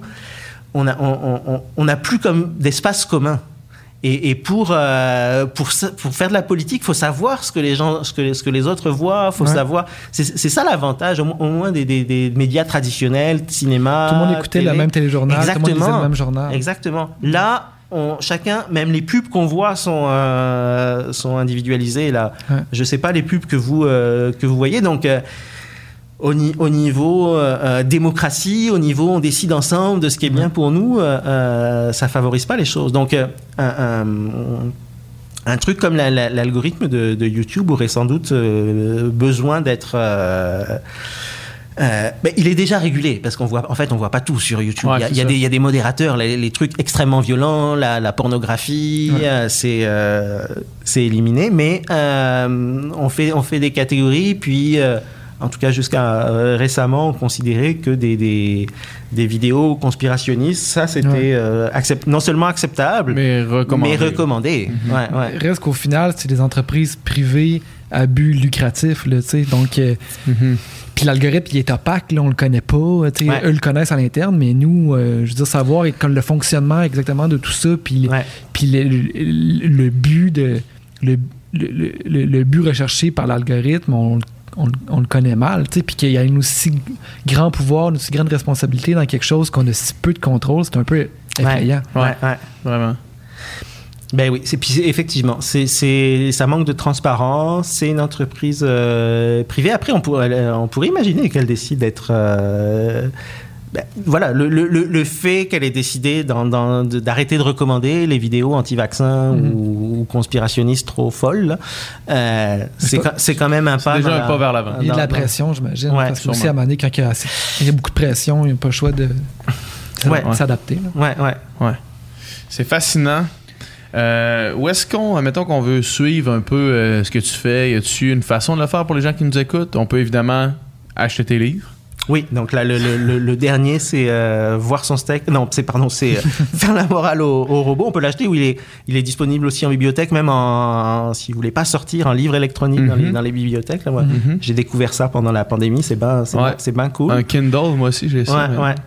Euh, donc ce, ce livre-ci, euh, euh, voir son steak comme un animal mort, le précédent qui est aussi disponible en, en bibliothèque ou à, ou à l'achat. Et puis je suis euh, co-rédactrice en chef d'un- d'une revue en ligne qui s'appelle L'Amorce, revue contre le spécisme, donc qui est euh, une revue, on va dire, un télo, là, pour réfléchir à à la société, mais avec cet angle de euh, spécisme et puis droit des animaux. Alors on, on publie euh, pas beaucoup, euh, c'est peut-être un- on, publie maximum un, un article par par semaine, mais j'écris régulièrement là-dedans. Puis sinon, il y a tout simplement mon site web martingibert.com où il y a tous les tous les articles que j'ai publiés. Ouais, j'ai un, un blog aussi qui s'appelle La quatrième blessure où euh, je m'intéresse aux enjeux d'éthique de l'intelligence artificielle. euh, donc euh, l'amorce et la quatrième blessure en, en ligne, c'est le, c'est le plus simple pour me, me lire.